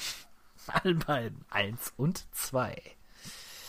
Ja, Bomberman World, das war so damals Uh, der Titel, der bei vielen Leuten ja, Freundschaften beendet hat. Nein, ähm, Haben- haben wir beide das mal zusammen gespielt? weiß ich nicht. Äh, kann. Nein, ich glaube nicht. Es gab so viele Bomberman-Titel und das ist ja auch noch ein Bomberman im klassischen äh, Ambiente. Es gab ja später noch dieses äh, Bomberman, wo man dann die Bomberman ausgetauscht hat durch, durch Cyborgs. Äh, das Ganze hatte einen realistischen Anstrich, wenn die gestorben sind. Meine Güte. Ah! Also die wollten nicht sterben in diesem neuen Bomberman. Aber Bomberman World ist noch dieses klassische Knuddeloptik zum Liebhaben und wegspringen. Super. Ja. Ich bin kein großer Bomberman-Freund, aber ich respektiere Bomberman. Ja. Das ist wie Pac-Man. Ich verstehe nicht, warum wir nicht mehr Bomberman spielen. Ganz im Ernst. Äh, also jetzt nicht unbedingt wir beide, aber wenn man mal so zu viert da sitzt an so diversen Abenden, wenn auch mal der Stevo vielleicht da ist oder der, der, der Hock, wenn man spielt dann im Endeffekt irgendwie meistens Worms.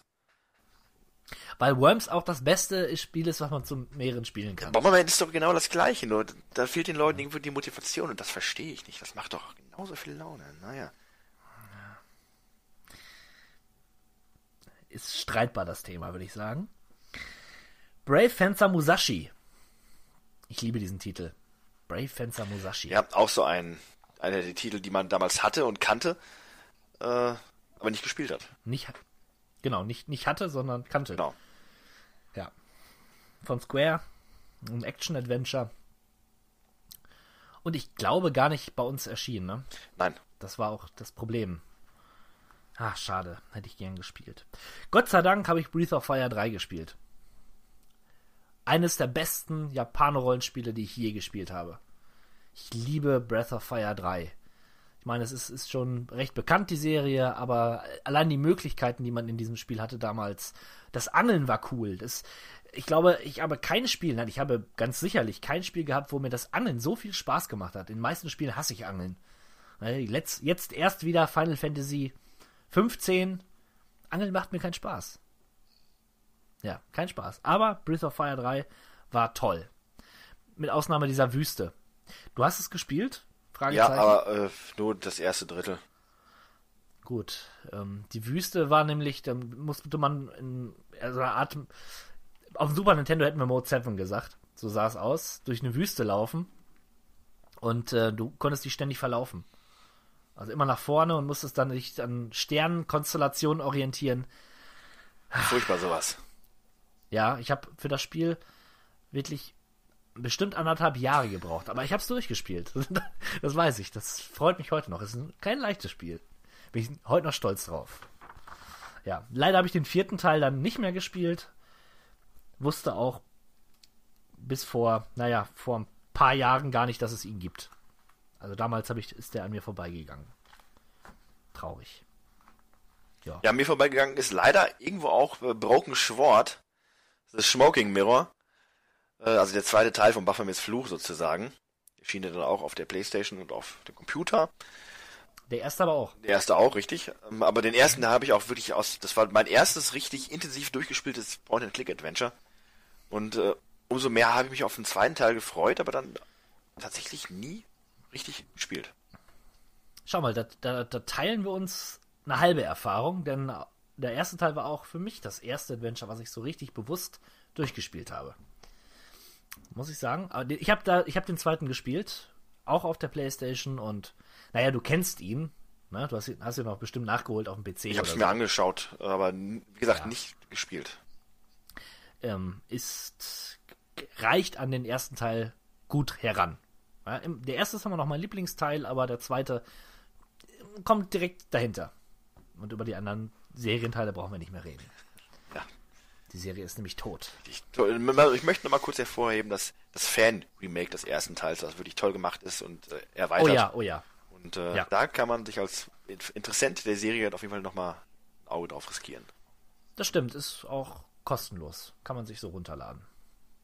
Sehr schönes Fanspielchen. Ja, für Fans war dann auch Babsi 3D der letzte Versuch, irgendwie dieses, dieses Tierwesen als Maskottchen zu etablieren, aber das Spiel war so kaputt, es kam so unfertig heraus oder einfach nur schlecht, da kann man sich jetzt drüber streiten. Also der Versuch, Babsi in die dritte Dimension zu bringen, ist gnadenlos und glorreich gescheitert. Und damit hat sich das ganze Thema, was war ja so eine Art Streifenhörnchen-artiges eine Katze ja, ja, oder so. Irgendwie sowas in der Art. Ja, genau, eine Katze, eine Katze. Und äh, naja, das war kaum Hin spielbar. Hinter diesem, hinter diesem Titel habe ich ein Ausrufezeichen, äh, weil ich das Spiel unbedingt haben möchte. Ja? Damals war es vielleicht Trash, heute ist das schon fast Kunst. du musst dir dieses Spiel mal an. Das ist Wahnsinn. Genie und Wahnsinn liegen da sehr dicht beieinander. Äh, Heute würde man sagen Azi-Fazi-Spiel, ja? Azi-Fazi würde man dazu sagen. Azi-Fazi-Indie-Spiel würde man dazu sagen. Und ja, aber irre, dass sie sich nicht geschämt haben damals. Die mussten doch, die müssen doch gewusst haben, dass das Schrott ist. Zumindest, dass es keiner kaufen wird, nachdem die ersten Kritiker das gespielt haben. Ja, aber die haben sich darauf verlassen, Babsi, der Name, das ist so eine starke Marke. Er zieht. Natürlich. Vor allem, ich erinnere mich noch an mein erstes Erlebnis mit Babsi. Ich glaube, entweder für Super Nintendo oder Mega Drive. Ich hab's gehasst. Ich habe Babsi wirklich gehasst. Allein diese Figur. Ja. Mit ihren Wollknollen immer. Furchtbar. Ja. Naja, ähm, Broken Helix habe ich hier noch. Broken Helix, auch so ein sehr kurioses Action-Adventure-Shooter-Ding. Äh, spielt in der Area 51. Äh, ich meine, da spricht die deutsche Synchronstimme von Bruce Willis den Hauptprotagonisten, was cool ist. Und es, ich, es gibt so eine 3D-Szene, wo jemand eine, eine, eine Zigarre im Mund hat, die ich ziemlich cool fand früher, aber das war's auch schon. Es sah pottenhässlich aus. Naja, Punkt. Punkt. Bugs Bunny, Lost in Time. einer meiner mm, Lieblings 3D Jump'n'Run Spiele für die PlayStation 1. Bugs Bunny läuft durch allerlei lustige Levels, die sehr cartoonig gehalten sind. Ähm, und mir macht das einfach Spaß. Genauso wie der Nachfolger mit dem tasmanischen Teufel, äh, Time Busters. Ja, da, klar, da wird durch die Zeit ge gereist, gebastelt. Äh, schöne, schöne Titel, wenn man auf, das, auf solche, solche Spiele steht. So. Ähm, Bushido Blade, nochmal Kampfspiel eine besondere Reihe, möchte ich fast sagen, weil bei Bushido Blade ist jeder Tag, äh, jeder Tag vor allen Dingen, jeder, jeder Schlag ist dort tödlich. Jeder Tag ist tödlich. Gefällt mir. Ja, war, war ein sehr langsames Spiel. Fast schon eine Simulation. Schwertkampf, Kunstsimulator. Ja, im feudalen Japan.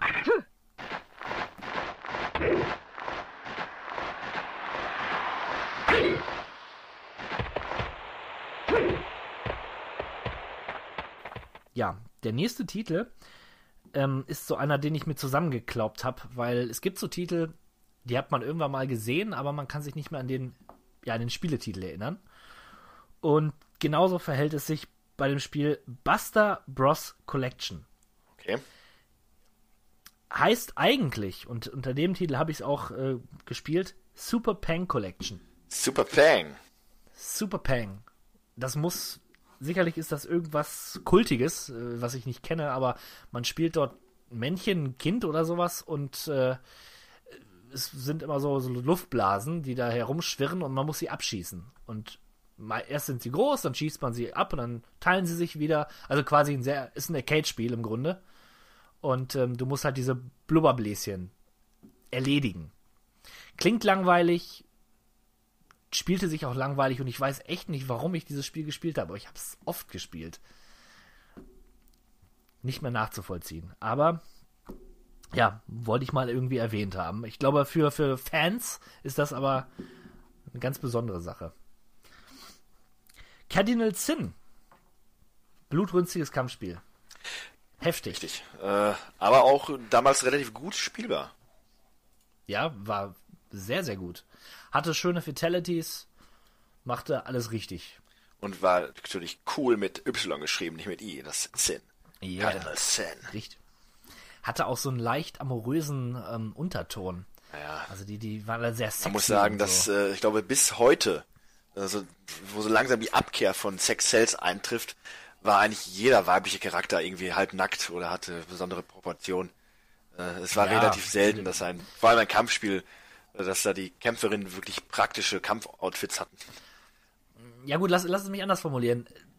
Durch dieses morbide, medieval, äh, äh ich hau dir gleich die Rübe ab Setting, wirkte das Ganze sehr pervers. Also hatte so ein Sadomaso ah, okay, okay. Das kann ich eher ja, nachvollziehen. Das, das, das, äh, war so ein bisschen, weiß ich auch nicht.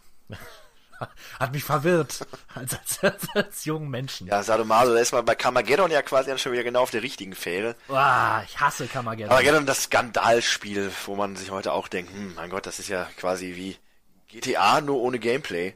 Äh, das Ziel war es dann halt damals wie heute mit seinem Auto.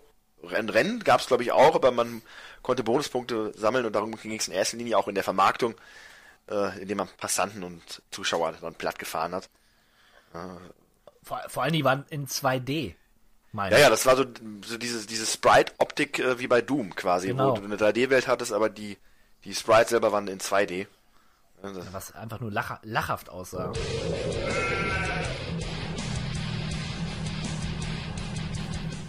Ähm, das nächste Spiel habe ich nur auf der Liste, weil ich es mir kaufen musste. Ich habe ein Spiel bestellt, ähm, welches ein anderes Spiel beinhaltete also der Verkäufer hat zwei Spiele verkauft. Celebrity Deathmatch. Ja, das war damals eine re relativ coole Sendung auf MTV, wo man zwei Prominente in Knetform bis auf den Tod kämpfen lässt. Ja, ja das, das Spiel spiegelt das irgendwie nicht so wirklich wider. Also, ich habe mir da Videos zu angeschaut, naja. Und irgendwie wollte ich es damals schon nicht haben. Naja, jetzt, jetzt habe ich es. Egal. Kasper. Ugh. Kaspar, Kaspar, das, das Spiel des um den freundlichen Geist, rund um den freundlichen Geist, ist angeblich ein Adventure-Spiel. Äh, ich liebe Adventure-Spiele, aber ich kam da damals überhaupt nicht mit klar. Ich hab's nicht verstanden. Null. Gar nicht.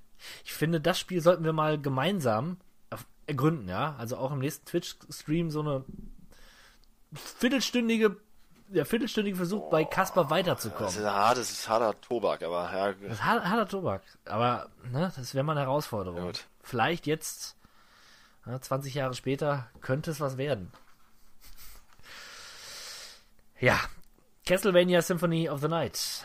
Ja, für viele Leute eins der besten PlayStation-Spiele und vielleicht das beste Castlevania-Spiel überhaupt.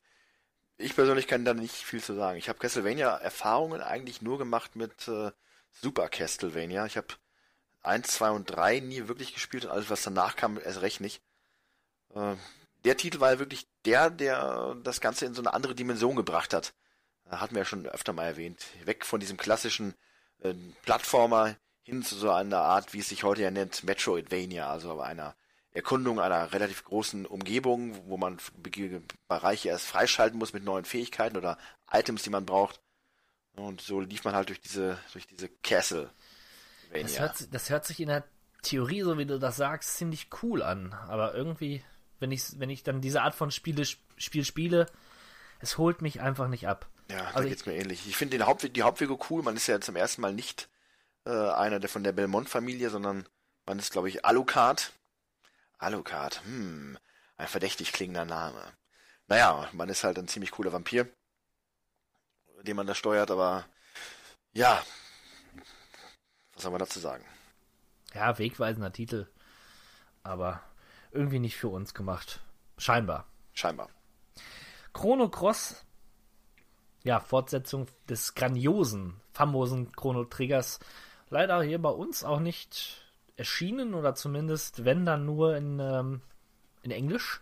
Na, also gut, das leider, das ist eine Sache, die ich bis heute nicht verstehe. Chrono Trigger und Chrono Cross auch noch sind zwei so geschätzte Titel und äh, dass die Geldsäcke von Square nicht mal auf die Idee kommen, dass man da so eine popelige äh, Re-Release quasi macht.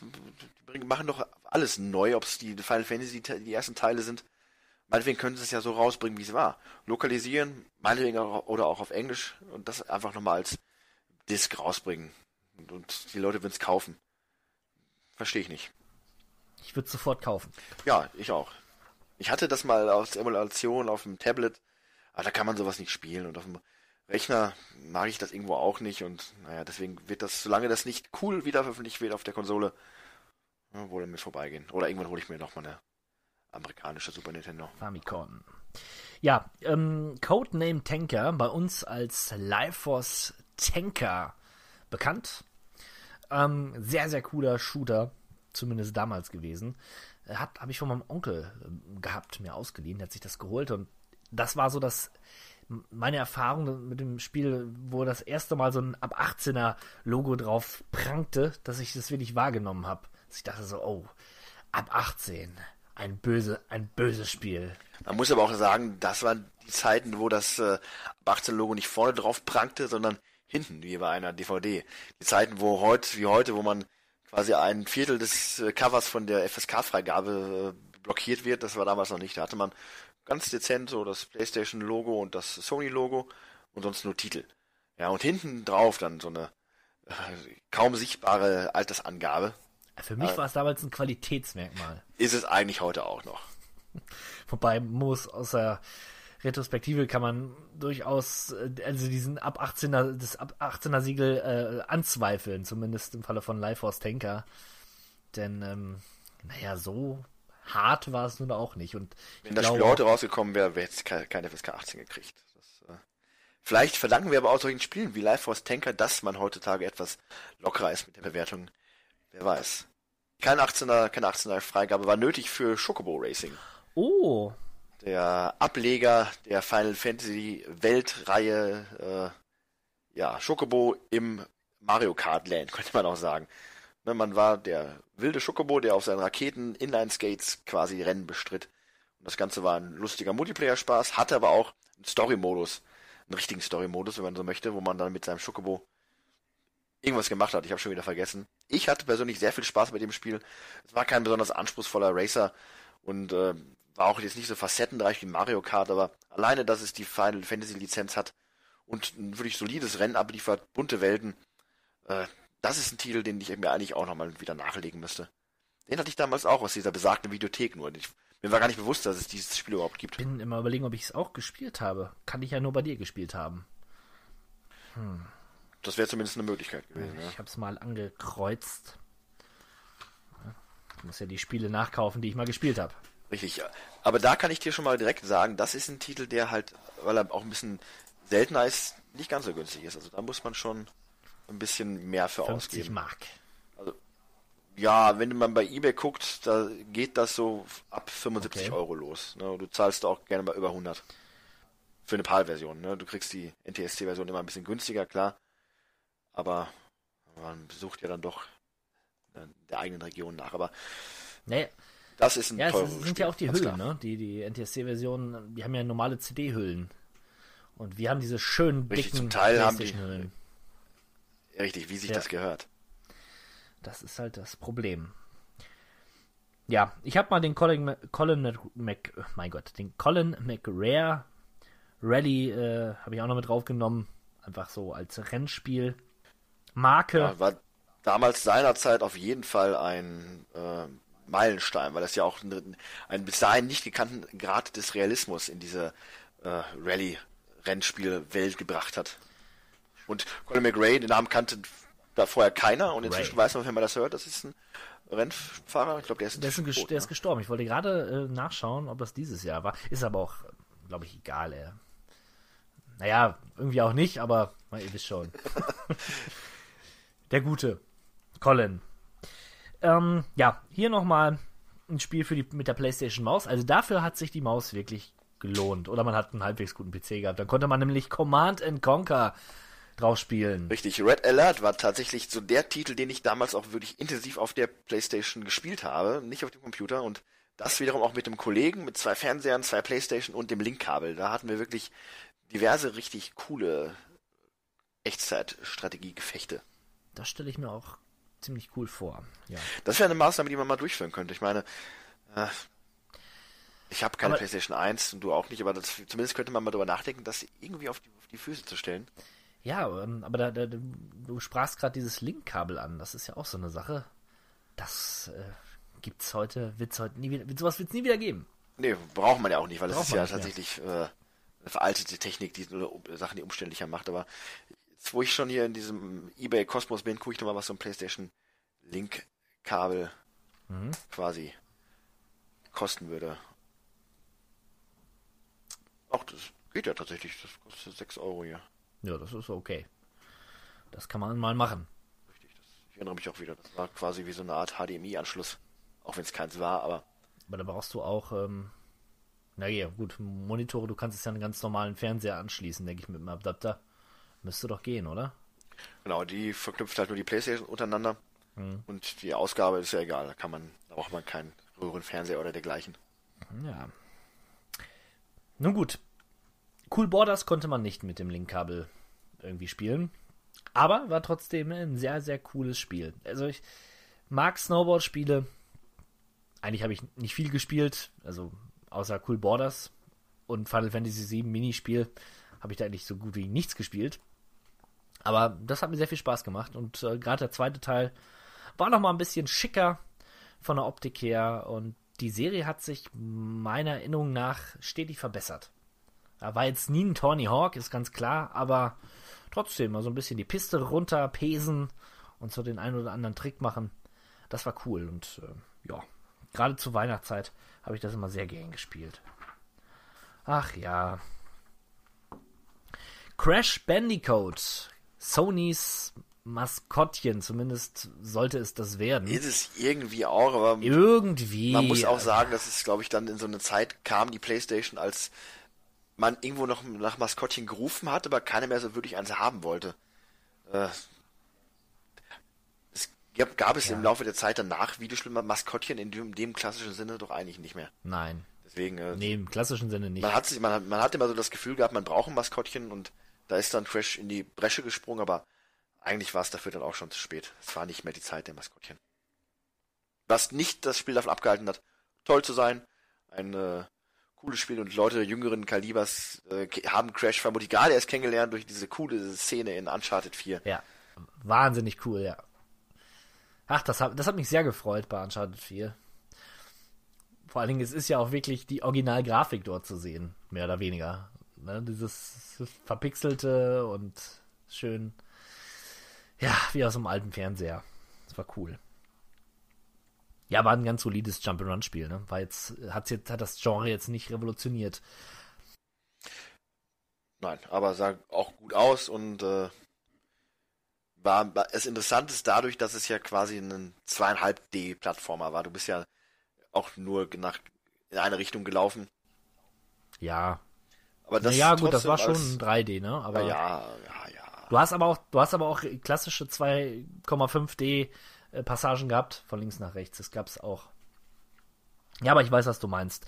Es hat sich immer so ein bisschen schlauchig angefühlt, weil es das letzten Endes ja auch war. Aber Dieses, äh, diese Methode hat Naughty Dog dann bis heute perfektioniert. Den Schlauch.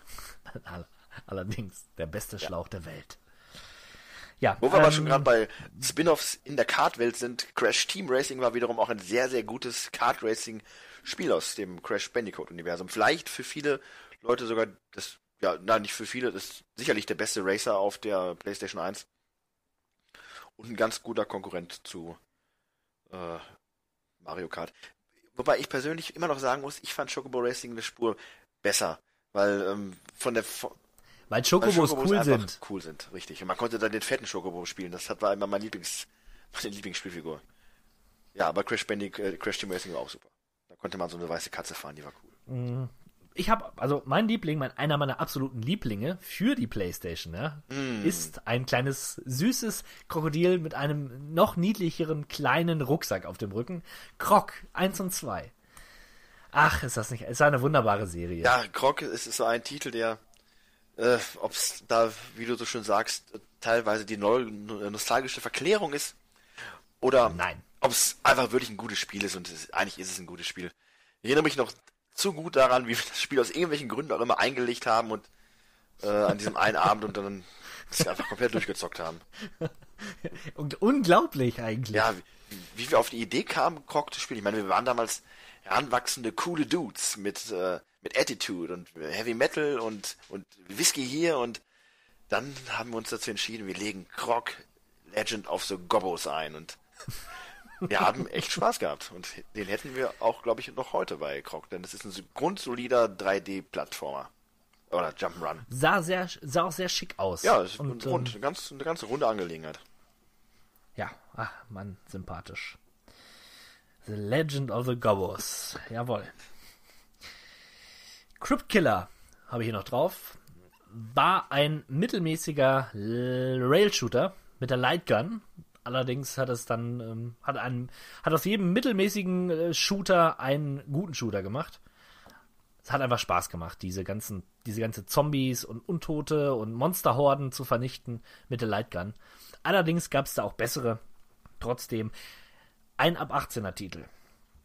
Ich nenne hier jeden ab 18er Titel. War mir wichtig. War wirklich wichtig früher. War, war wirklich wichtig. Oh mein Gott. Jetzt habe ich ein Spiel, wo ich ganz merkwürdige Erinnerungen habe. Ähm, die. Die, ja. Die. Ein Spiel mit einer interessanten Historie, von, was äh, die, die Nachfolger von die, aber auch den Entwickler, ich glaube Koji Kondo oder so heißt der, ein äh, Enfant terrible der, der Videospielentwicklungsszene betrifft. Also äh, das wäre auch nochmal ein Thema für sich. Da gab es auch ganz interessante Dokus mehr oder weniger zu diesem ganzen Thema, die ich mal gesehen habe. Äh, ungewöhnliche Spiele. Ungewöhnliches Spiel, ein großes Spiel, ich meine auf zwei oder drei Discs. Also aufgrund seiner Datenmenge einfach groß. Die Spielzeit war allerdings eher gering. Ich meine zwei, zweieinhalb Stunden oder so. Man konnte nicht speichern, das ganze Spiel über. Und es gab eine Szene, wo man sterben konnte. Man musste eine Entscheidung treffen, ganz zum Schluss. Wenn du die falsch getroffen hast, was wir natürlich getan haben beim ersten Mal, kannst du das Ganze wieder von vorne spielen. Furchtbar frustrierend. Ich muss, ich muss mal kurz korrigieren, der Kollege heißt äh, Kenji Eno. Äh, Koji Kondo, da war, glaube ich, jemand anders aus dem. Ja, Koji Kondo ist nämlich der Mann, der hinter den äh, Legend of Zelda und äh, Mario-Titeln steckt. Ein wichtiger Mann und Komponist bei Nintendo. Okay, das sollte man nicht durcheinander bringen, aber es kann passieren. Bei der Menge hier an Spielen Ja. und Namen. Meine, und, die Japaner, die sehen alle gleich aus und die haben auch Namen, die alle gleich klingen. Da kommt man schon mal durcheinander. Das ist vollkommen in Ordnung. ja, die hat mich auch ein bisschen durcheinander gebracht und vor allen Dingen wütend gemacht. Aber ich habe es damals dann durchgespielt. Das Gute ist, wenn man einmal weiß, wo, wie der, Ha- wo der Hase langläuft, dann kann man das ganz schnell, ähm, kann man das ganz schnell zu Ende bringen. Trotzdem, merkwürdiges Spiel für sich. Oh ja, da hat der 16-Bit mal noch mir ein nettes Bildchen geschickt von besagter Person. Das ist, äh, genau, Koji Kondo, der Komponist von Mario und Zelda, den berühmtesten Videospielmelodien wie ein überhaupt. bescheidener Mann mit bedeutenden Fähigkeiten.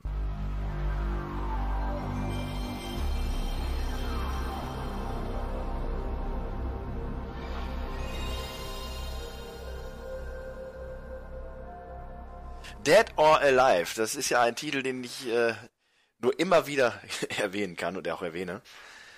Äh, eines der wichtigsten Kampfsporttitel und Kampfsportreihen, die wir heutzutage noch so haben. Und auch eine der wenigen langlebigen Kampfsportreihen. Es gibt ja nur noch Street Fighter, Tekken, Mortal Kombat und eben Dead or Alive. Ne? Und auch schon damals wie heute zeichnet sich das Spiel durch eine ganz fantastische Engine aus und Charakterauswahl und ein ausgeglichenes Kampfsystem aller Stein, Schere, Papier und Riesenhupen. Ja, die Hupen äh, sind auch das Wichtigste der Reihe. Richtig. Eigentlich eines jeden Videospiels. Außer von Dave Mirror Freestyle BMX, einem mittelmäßigen Tony Hawks Klon. Klon. Ja, aber sagen wir noch lieber äh, einem mittelmäßigen, wie heißt der, Scott Hoffman-Klon? Äh, Matt Hoffman, Matt Hoffman. Matt das, War, Hoffman. das war ja quasi die, Das war zuerst, okay. na, von den Tony. Hawk-Machern das BMX-Spiel quasi. Da habe ich damals echt schon gedacht, Mann, das ist ja, also das ist doch kopiert. Das ist doch geklaut, ist das doch. Das kann man doch nicht machen. Matt Hoffman war genau das gleiche, nur mit dem BMX anstatt mit.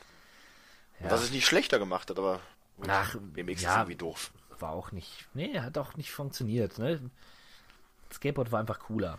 Destruction Derby, das war eins der Spiele, die ich damals nicht hatte und so cool fand und ich jeden, der das besaß, auch extrem cool fand und das dann mir gerne mal ausgeliehen habe. Marcelo de Schmitto war damals einer der großen Destruction Derby Freunde bei unserem Freundeskreis und da habe ich es dann öfter auch mal geliehen und auch gespielt und das war einfach eine Freude, weil sowas gab es damals noch nicht, dieses Schadensmodell, die Autos, die kaputt gehen und das, wo das auch das Ziel ist, die Autos kaputt zu machen.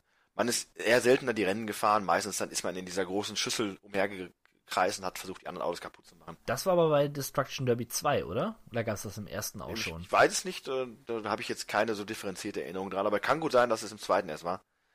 Aber das war natürlich super, die Destruction Bowl. Fantastisch. Ja. Ja, wirklich. Und wie du sagst, das Schadensmodell. Ich glaube, ohne mich allzu weit aus dem Fenster zu lehnen, aber das war wirklich das erste Spiel, was überhaupt ein Schadensmodell hatte. Zumindest in der Form. Ja. Ja, war großartig. Aber braucht man ja heute auch nicht mehr, ne? Wer braucht schon ein Destruction Derby? ja, lächerlich. Ne? Ja, Hat dann gar keinen Spaß gemacht. nein. Spaß hat mir Diablo gemacht. Auch wenn es eigentlich für, für den PC gemacht ist, dieses Spiel. Richtig, aber ich hatte damals keinen richtigen PC mehr in dem Sinne und hatte nur eine Konsole und als das Spiel rüberkam, da war ja so ein bisschen dieser Hype, da hieß es ja, uh, der Mega-Erfolg vom PC, jetzt auch auf der Playstation. Der erschien ja schon relativ, oder einige Zeit vorher zumindest auch auf der Playstation und wo das dann rauskam, da wurde das schon entsprechend gehypt als eines der wichtigsten Spiele überhaupt und äh, die Vorschusslorbeeren, die waren meiner Ansicht nach, äh, ja, damals für mich, für meine Empfinden nicht gerechtfertigt, weil ich habe das gespielt und irgendwie fand ich es irgendwie auch doof. ja, es war einfach nur, du gehst da in diesen Keller rein und dann läufst du durch die Gegend, haust die Monster tot, gehst wieder eine Etage tiefer, haust wieder alles tot, dann gehst du wieder nach oben, holst dir ein paar Tränke und wieder runter. Ich fand es halt ein bisschen repetitiv. Und äh, den, den, den, den Charme und die Sucht, die hat es erst später bei mir entwickelt, aber auch noch zu PlayStation 1 Zeiten. Äh, Ich habe das damals in einer Co-Produktion aus dem äh, Red Hot Chili Peppers Album oh, Californication, glaube ich, und, und diesem Spiel habe ich äh, durchgezockt. Ohne Ende. Vom ersten Dungeon bis hin oder zum letzten. Konnte nachher das Album mitsingen und war dann doch zufrieden, als ich durch war. Ein cooles Spiel und Diablo 1 wirkt für mich auch noch diabolischer als Diablo 2 und auch als Diablo 3. Das wollte ich schon die ganze Zeit sagen. Ähm, die Atmosphäre ist ungeschlagen von Diablo 1. Ja, finde ich nämlich auch. Alles andere hat später dann mehr so oder weniger diesen Fantasy-Film äh, Touch bekommen. Schon zwar auch düster um Diablo und Herr der Finsternis, aber ich finde, der erste hat echt noch so ein bisschen, das wirkt einfach horrormäßiger noch, das wirkt düsterer. Allein der Soundtrack, der war verdammt gut und verdammt. Ja, der ist, ist großartig. Der wird immer noch übernommen in den neueren Diablo-Teilen mitunter, aber das war da einfach super. Ja. Ja, man hat sich nicht so gut gefühlt während, während des Spiels. Ganz klar. Also schon sehr niederdrückend ja, technisch, man hat ja nicht viel, kannte ja nicht viel, aber die Ladezeiten waren ein Albtraum. Richtig. Die Speichersachen habe ich ja eben schon erwähnt, ganz Eingangs, genau, ganz genau. Meine Güte da. Ja, dafür musste ich mir ja auch diese riesen Memory Card kaufen. Vielen Dank, Diablo. Naja, trotzdem, man hat es gern gespielt und war, war eine tolle Erfahrung. Wahrscheinlich hätten wir es nie gespielt. Oder wesentlich später, wenn wir es nicht für die PlayStation 1 gespielt hätten. Das stimmt. Siehe analog Diablo 2, was ich erst vor zwei, drei Jahren mir zugelegt ja. habe und auf dem PC dann gespielt habe. Ja. Absolut. Die Hard Trilogy hingegen war PlayStation exklusiv und ich habe kaum ein Spiel so viel und so intensiv gespielt wie die Tri äh, Die Hard Trilogy. Abwechselnd äh, den ersten und den zweiten Teil. Also der erste war ja in diesem, ja klar, in diesem Hochhaus wo man sich da von Etage zu Etage in Third-Person-Manier durchballerte. Also wirklich, es war ein Durchballern und Metzeln. Ganz ja. dem Geist der Vorlage getreu. Ja, kam ja, glaube ich, dann auch auf, auf dem Index, das Spiel. Ja. Ähm, Zu Recht. Und das vor allem wegen der dritten Episode, die von dir so verschmäht ist. Die ist von mir verschmäht, aber durchaus schätze ich den Gewaltfaktor, der dort zu tragen kommt. Denn man kann äh, arme Mütter ich will jetzt nicht sagen, dass sie mit dem Kinderwagen unterwegs sind. Ich glaube, das ist gelogen oder von mir ähm, hinzugedichtet, mein, von meinem Gehirn. Aber auf jeden Fall konnte man allerlei Unschuldige über den Haufen fahren. Aber cool, wie man war, war es dann nachher das Blut einfach mit der Fenster. Genau, und die klebten dann an der, die klebten dann an der Windschutzscheibe. Unglaublich. Ja, das alles war eigentlich nur ein riesiger Pixelbrei, aber es ging. Aber der zweite Teil, den habe ich am liebsten gespielt. Das war nämlich ein Lightgang-Rail-Shooter. Und ähm, der war mitunter ziemlich knifflig, weil es gab ja so Geiselnamen und da musste man gucken, dass man die Geisel nicht trifft, sondern die Geiselnehmer. Da hat man sich, kann man sich sehr heldenhaft vor, wenn man, wenn man den äh, Terrorist äh, äh erledigt hatte und die Geisel hat überlebt. Das waren großartige Momente. Und auch zu zweit besonders cool. Vor allem erinnerst du dich, wenn du eine Lightgun hattest, du hattest ja keine, aber Nein. du hast sicherlich mal in der Hand gehabt, äh, man schießt, ne? und wenn das Magazin leer war, musste man kurz weg vom Fernseher und einmal so in die Luft schießen quasi. Nachladen. Sehr cool. Das ist schon cool. ja, das war. Ja, das würde ich gern nochmal noch mal spielen, Die Hard Trilogy. Es ist auch ein zweiter Teil herausgekommen, der quasi den ersten Teil nochmal neu gemacht hat. Also alle drei Teile des ersten Teils ein bisschen schöner. Habe ich bis heute nicht verstanden, warum das so ist, aber der soll nicht schlecht sein. Habe ich aber nie gespielt. Du hingegen hast mit Sicherheit gespielt Dino Crisis 1 und 2. Das ist korrekt. Äh, beide nicht bis äh, nicht zur Gänze und äh, einen jeweils lieber als den anderen. Also Dino Crisis 1 wurde ja damals so angepriesen als der Resident Evil äh, ja, Klon, sag ich mal, mit Dinosauriern und fing auch so an, aber zum Ende hin wird's halt ein bisschen dröge, ein bisschen viel nur noch Puzzeln und äh, irgendwelche Computer-Terminals, Terminal-Rätsel. Und Dino Crisis 2 hat sich dann gesagt, komm, fuck off, da machen wir jetzt Full-Out Dino-Action. Das war dann nur noch ähm, das, was heutzutage quasi die Resident Evil-Teile sind. Äh, das war, ja, aber das, das Ganze war arkadiger, weil es gab auch Punkte und so. Und da war das absolut nachzuvollziehen. und äh, nein, man äh, schüttelt mit dem Kopf, aber ich fand, das passt zu diesem ganzen Setting, zu dem Spiel ganz, ganz toll. Das ist absolut nicht störend. Äh, was bei eins so ein bisschen einfach zu ernst und zu ja, baller, baller war, war bei Teil 2 dann Geballere. Und das hat Spaß gemacht und äh, den kann ich den Leuten auch eher ans Herz legen als äh, den ersten Teil. Zumal auch beim zweiten Teil dann weg von der 3D-Kamera, die sie dann, also à la Silent Hill, die sie bei dem ersten Dino Crisis hatten, wieder hin zu festen Kameraperspektiven und äh, gerenderten Hintergründen. Und äh, nur die Polygone, Polygonfiguren sind beweglich. Also ich finde es persönlich beide gut, aber den zweiten mag ich dann doch ein bisschen lieber. Ich muss ja sagen, ich finde, es ist eine Unsitte der Japaner, alles zu bewerten. Ähm, auch wenn du sagst, es macht vielleicht mehr Spaß in dem Fall, aber äh, bei Final Fantasy Teilen oder so, wenn man danach im Kampf bewertet wird. Das ist eine Sache, die ich nicht verstehe. Das fing an bei Final Fantasy X-2, wo ich mich auch fragte, was soll das? Ja. Rating F, 5 Sterne, keine Ahnung, was das bedeutet. Und sie ziehen es durch. Egal. Ja, ja, sie ziehen es durch. Es will doch keiner. Es will noch nicht mal die Japaner wahrscheinlich. Ah. Ja. Na gut, aber wir schweifen ab. Wir waren ja noch ähm, bei Dino Crisis, beziehungsweise sind jetzt bei Discworld. Eigentlich auch eine PC-Adventure-Reihe, würde ich sagen. Ähm, Gerade 1 und 2 eigentlich sehr klassische Point-and-Click-Adventure. Schöne 2D-Grafiken rund um einen Zauberer und der, ja, der, der, der gleichnamigen Quatsch. Äh, hier Terry Pratchett hatte, hatte, hatte die Scheibenwelt. Die Scheibenwelt, Dankeschön. Mein ja. Gott. Ja, genau. Äh, rund um die Scheibenwelt-Geschichten. Sehr schön, macht Spaß. Ähm, ich habe die Demo damals für den zweiten Teil gespielt. Ich wollte es immer gespielt haben auf der PlayStation, aber bin leider nie dazu gekommen. Den dritten Teil, Discworld Noir hingegen, habe ich gespielt. Der war dann ein 3D-Adventure. Ähm, hat auch in, in Anke Morpork oder so ähnlich äh, gespielt und war so ein Noir, Detektiv-Noir-Geschichtchen. Ähm, war sehr gut. War ein richtig schönes Adventure für die Playstation und hat gut funktioniert. Ich bin ein bisschen Fan, glaube ich. Oder ich könnte ein Fan werden, wenn ich mich damit richtig auseinandersetzen würde.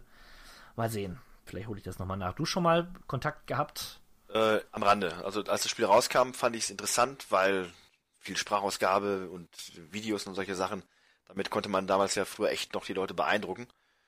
Äh, aber ansonsten, ja, ich bin halt kein Adventure Point-and-Clicker, ne, sondern schade. Schade. Aber wenn, dann finde die, die Scheibenwelt an sich äh, und die unendlichen Möglichkeiten, die das Setting quasi oder die, die sich der Autor da rausnimmt, finde ich halt cool.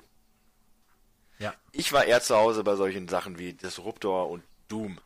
Zwei oh, äh, yeah. guten alten First-Person-Ballerspielen, wobei Disruptor ja mehr auf die moderne äh, Science-Fiction-Ebene gegangen ist und Doom dieses Horror, äh, Psycho, Alien-Zeug bedient hat. Äh, aber ich habe tatsächlich Doom auf der Playstation sehr, sehr ausführlich gespielt. Doom, ich glaube auch Final Doom. Äh, ähm, das hat wirklich, und das wiederum auch mit dem Kollegen, mit dem ich schon Command Conquer gespielt habe, im äh, PlayStation LAN-Modus. Also das hat echt, echt Spaß gemacht. Ich habe es auf dem PC gerne gespielt, aber das habe ich auf der Konsole tatsächlich sogar noch lieber gespielt. Ich glaube, ich habe die Geschichte hier schon mal erzählt, aber ich habe Doom mit einem äh, Kumpel, dem von dir eben schon genannten Marcello Di Schmitto, äh, zwölf Stunden am Stück gespielt. Die ganze Nacht. Und als ich erwachte, hatte ich die Windpocken. Und ich habe, habe also ich habe wirklich geträumt von Doom, beziehungsweise ich hatte beim Augenzumach das Bild von, von Doom im Kopf, in meine Netzhaut. Ja, war sie was eingebrannt und äh, mir wurde ein bisschen übel. Also so exzessiv haben wir Doom gespielt. Final Doom. Eine der ja, schönsten, so eine der schönsten Erinnerungen, die ich, die ich habe an Videospiele. Und ich hätte noch, ich hätte noch weitere zwölf Stunden spielen können, hätte man mich gelassen oder hätte mein Körper mich gelassen. Ach ja. Ja, Disruptor habe ich auch gespielt. Habe ich übrigens verwechselt gerade mit Descent. Ähm, Descent und Disruptor, naja, fangen alle mit, beide mit D an. Da kann ich mal ganz kurz zu, zu Descent äh, übergehen. Wichtig an, bei Descent war ja diese 3D-Geschichte. Man konnte sich da vollkommen frei im Raum bewegen. Disruptor war ja, ja, ähnlich wie bei Doom hatte man da eine fixierte Sicht auf, auf den Gegner. Quasi Ego-Perspektive. Ich weiß gar nicht, ob man da hoch und runter sich bewegen konnte. Auf jeden Fall war das Sichtfeld eher limitiert. Und bei Descent konnte man sich wirklich frei im Raum Labyrinth, durch labyrinthartige Level bewegen, was ähm, häufig dazu führte, dass man sich verflogen hat. Oder ja, dass man durcheinander kam. Richtig, grausam. Ja. So viel aber nochmal dazu. Bleiben wir bei Shootern, dann wäre das nächste Spiel Duke Nukem 3D. Super Teil, super Spiel. Der Duke halt. Äh, kam in Deutschland nicht raus. Wir hatten ja andere Titel wie Land of the Babes und Time to Kill. Time to Kill war super. Was ja aber prinzipiell auch nur Add-ons eigentlich waren zu dem Hauptspiel, oder täusche ich mich da? Naja, jein. Time to Kill war halt äh, der, der Duke aus der Third-Person-Perspektive. Und ja, ähnliche Level waren das schon. Also, ah, da hat jetzt nichts neu gemacht, nichts, was man nicht schon kannte. Aber waren schon eigenständige Spiele mit solider Spielzeit. Aber Duke Nukem 3D war auf der PlayStation auf jeden Fall ein sehr, sehr guter. Naja, es, es war ja eher so ein Pseudo-3D, ne? Es war auch wieder mit 2D-Sprites. Sprites wurde da gearbeitet, aber ähm, sah insgesamt ganz schick aus. Und der Duke ist cool. Was will man mehr? Dynasty Warriors. Boah. Ich mach's. Ja, nicht. du sagst boah, ich sag yeah. Also ich, das Konzept, ich, ich stehe auf feudal Japan oder die, das Asien zu dieser Zeit, äh, diese ganzen Shogunate und Schlachten und alles, was es da so gab. Cooles Setting und äh, das Ganze in epischen Schlachten selbst mit ausleben. Fand ich cool. Ich selber habe kein einziges Dynasty Warriors. Das war immer so ein cooles Spiel, was du dir für ein Wochenende ausleihst und dann einfach mal dich durchhaust. Ja, und so habe ich es halt immer auch gehandhabt. Vielleicht irgendwann, wenn ich mal irgendwo eins sehe und es lacht mich an, dann sage ich, komm, jetzt, jetzt greifst du mal richtig zu. Aber ansonsten gibt es dazu von meiner Seite aus nichts Negatives zu sagen.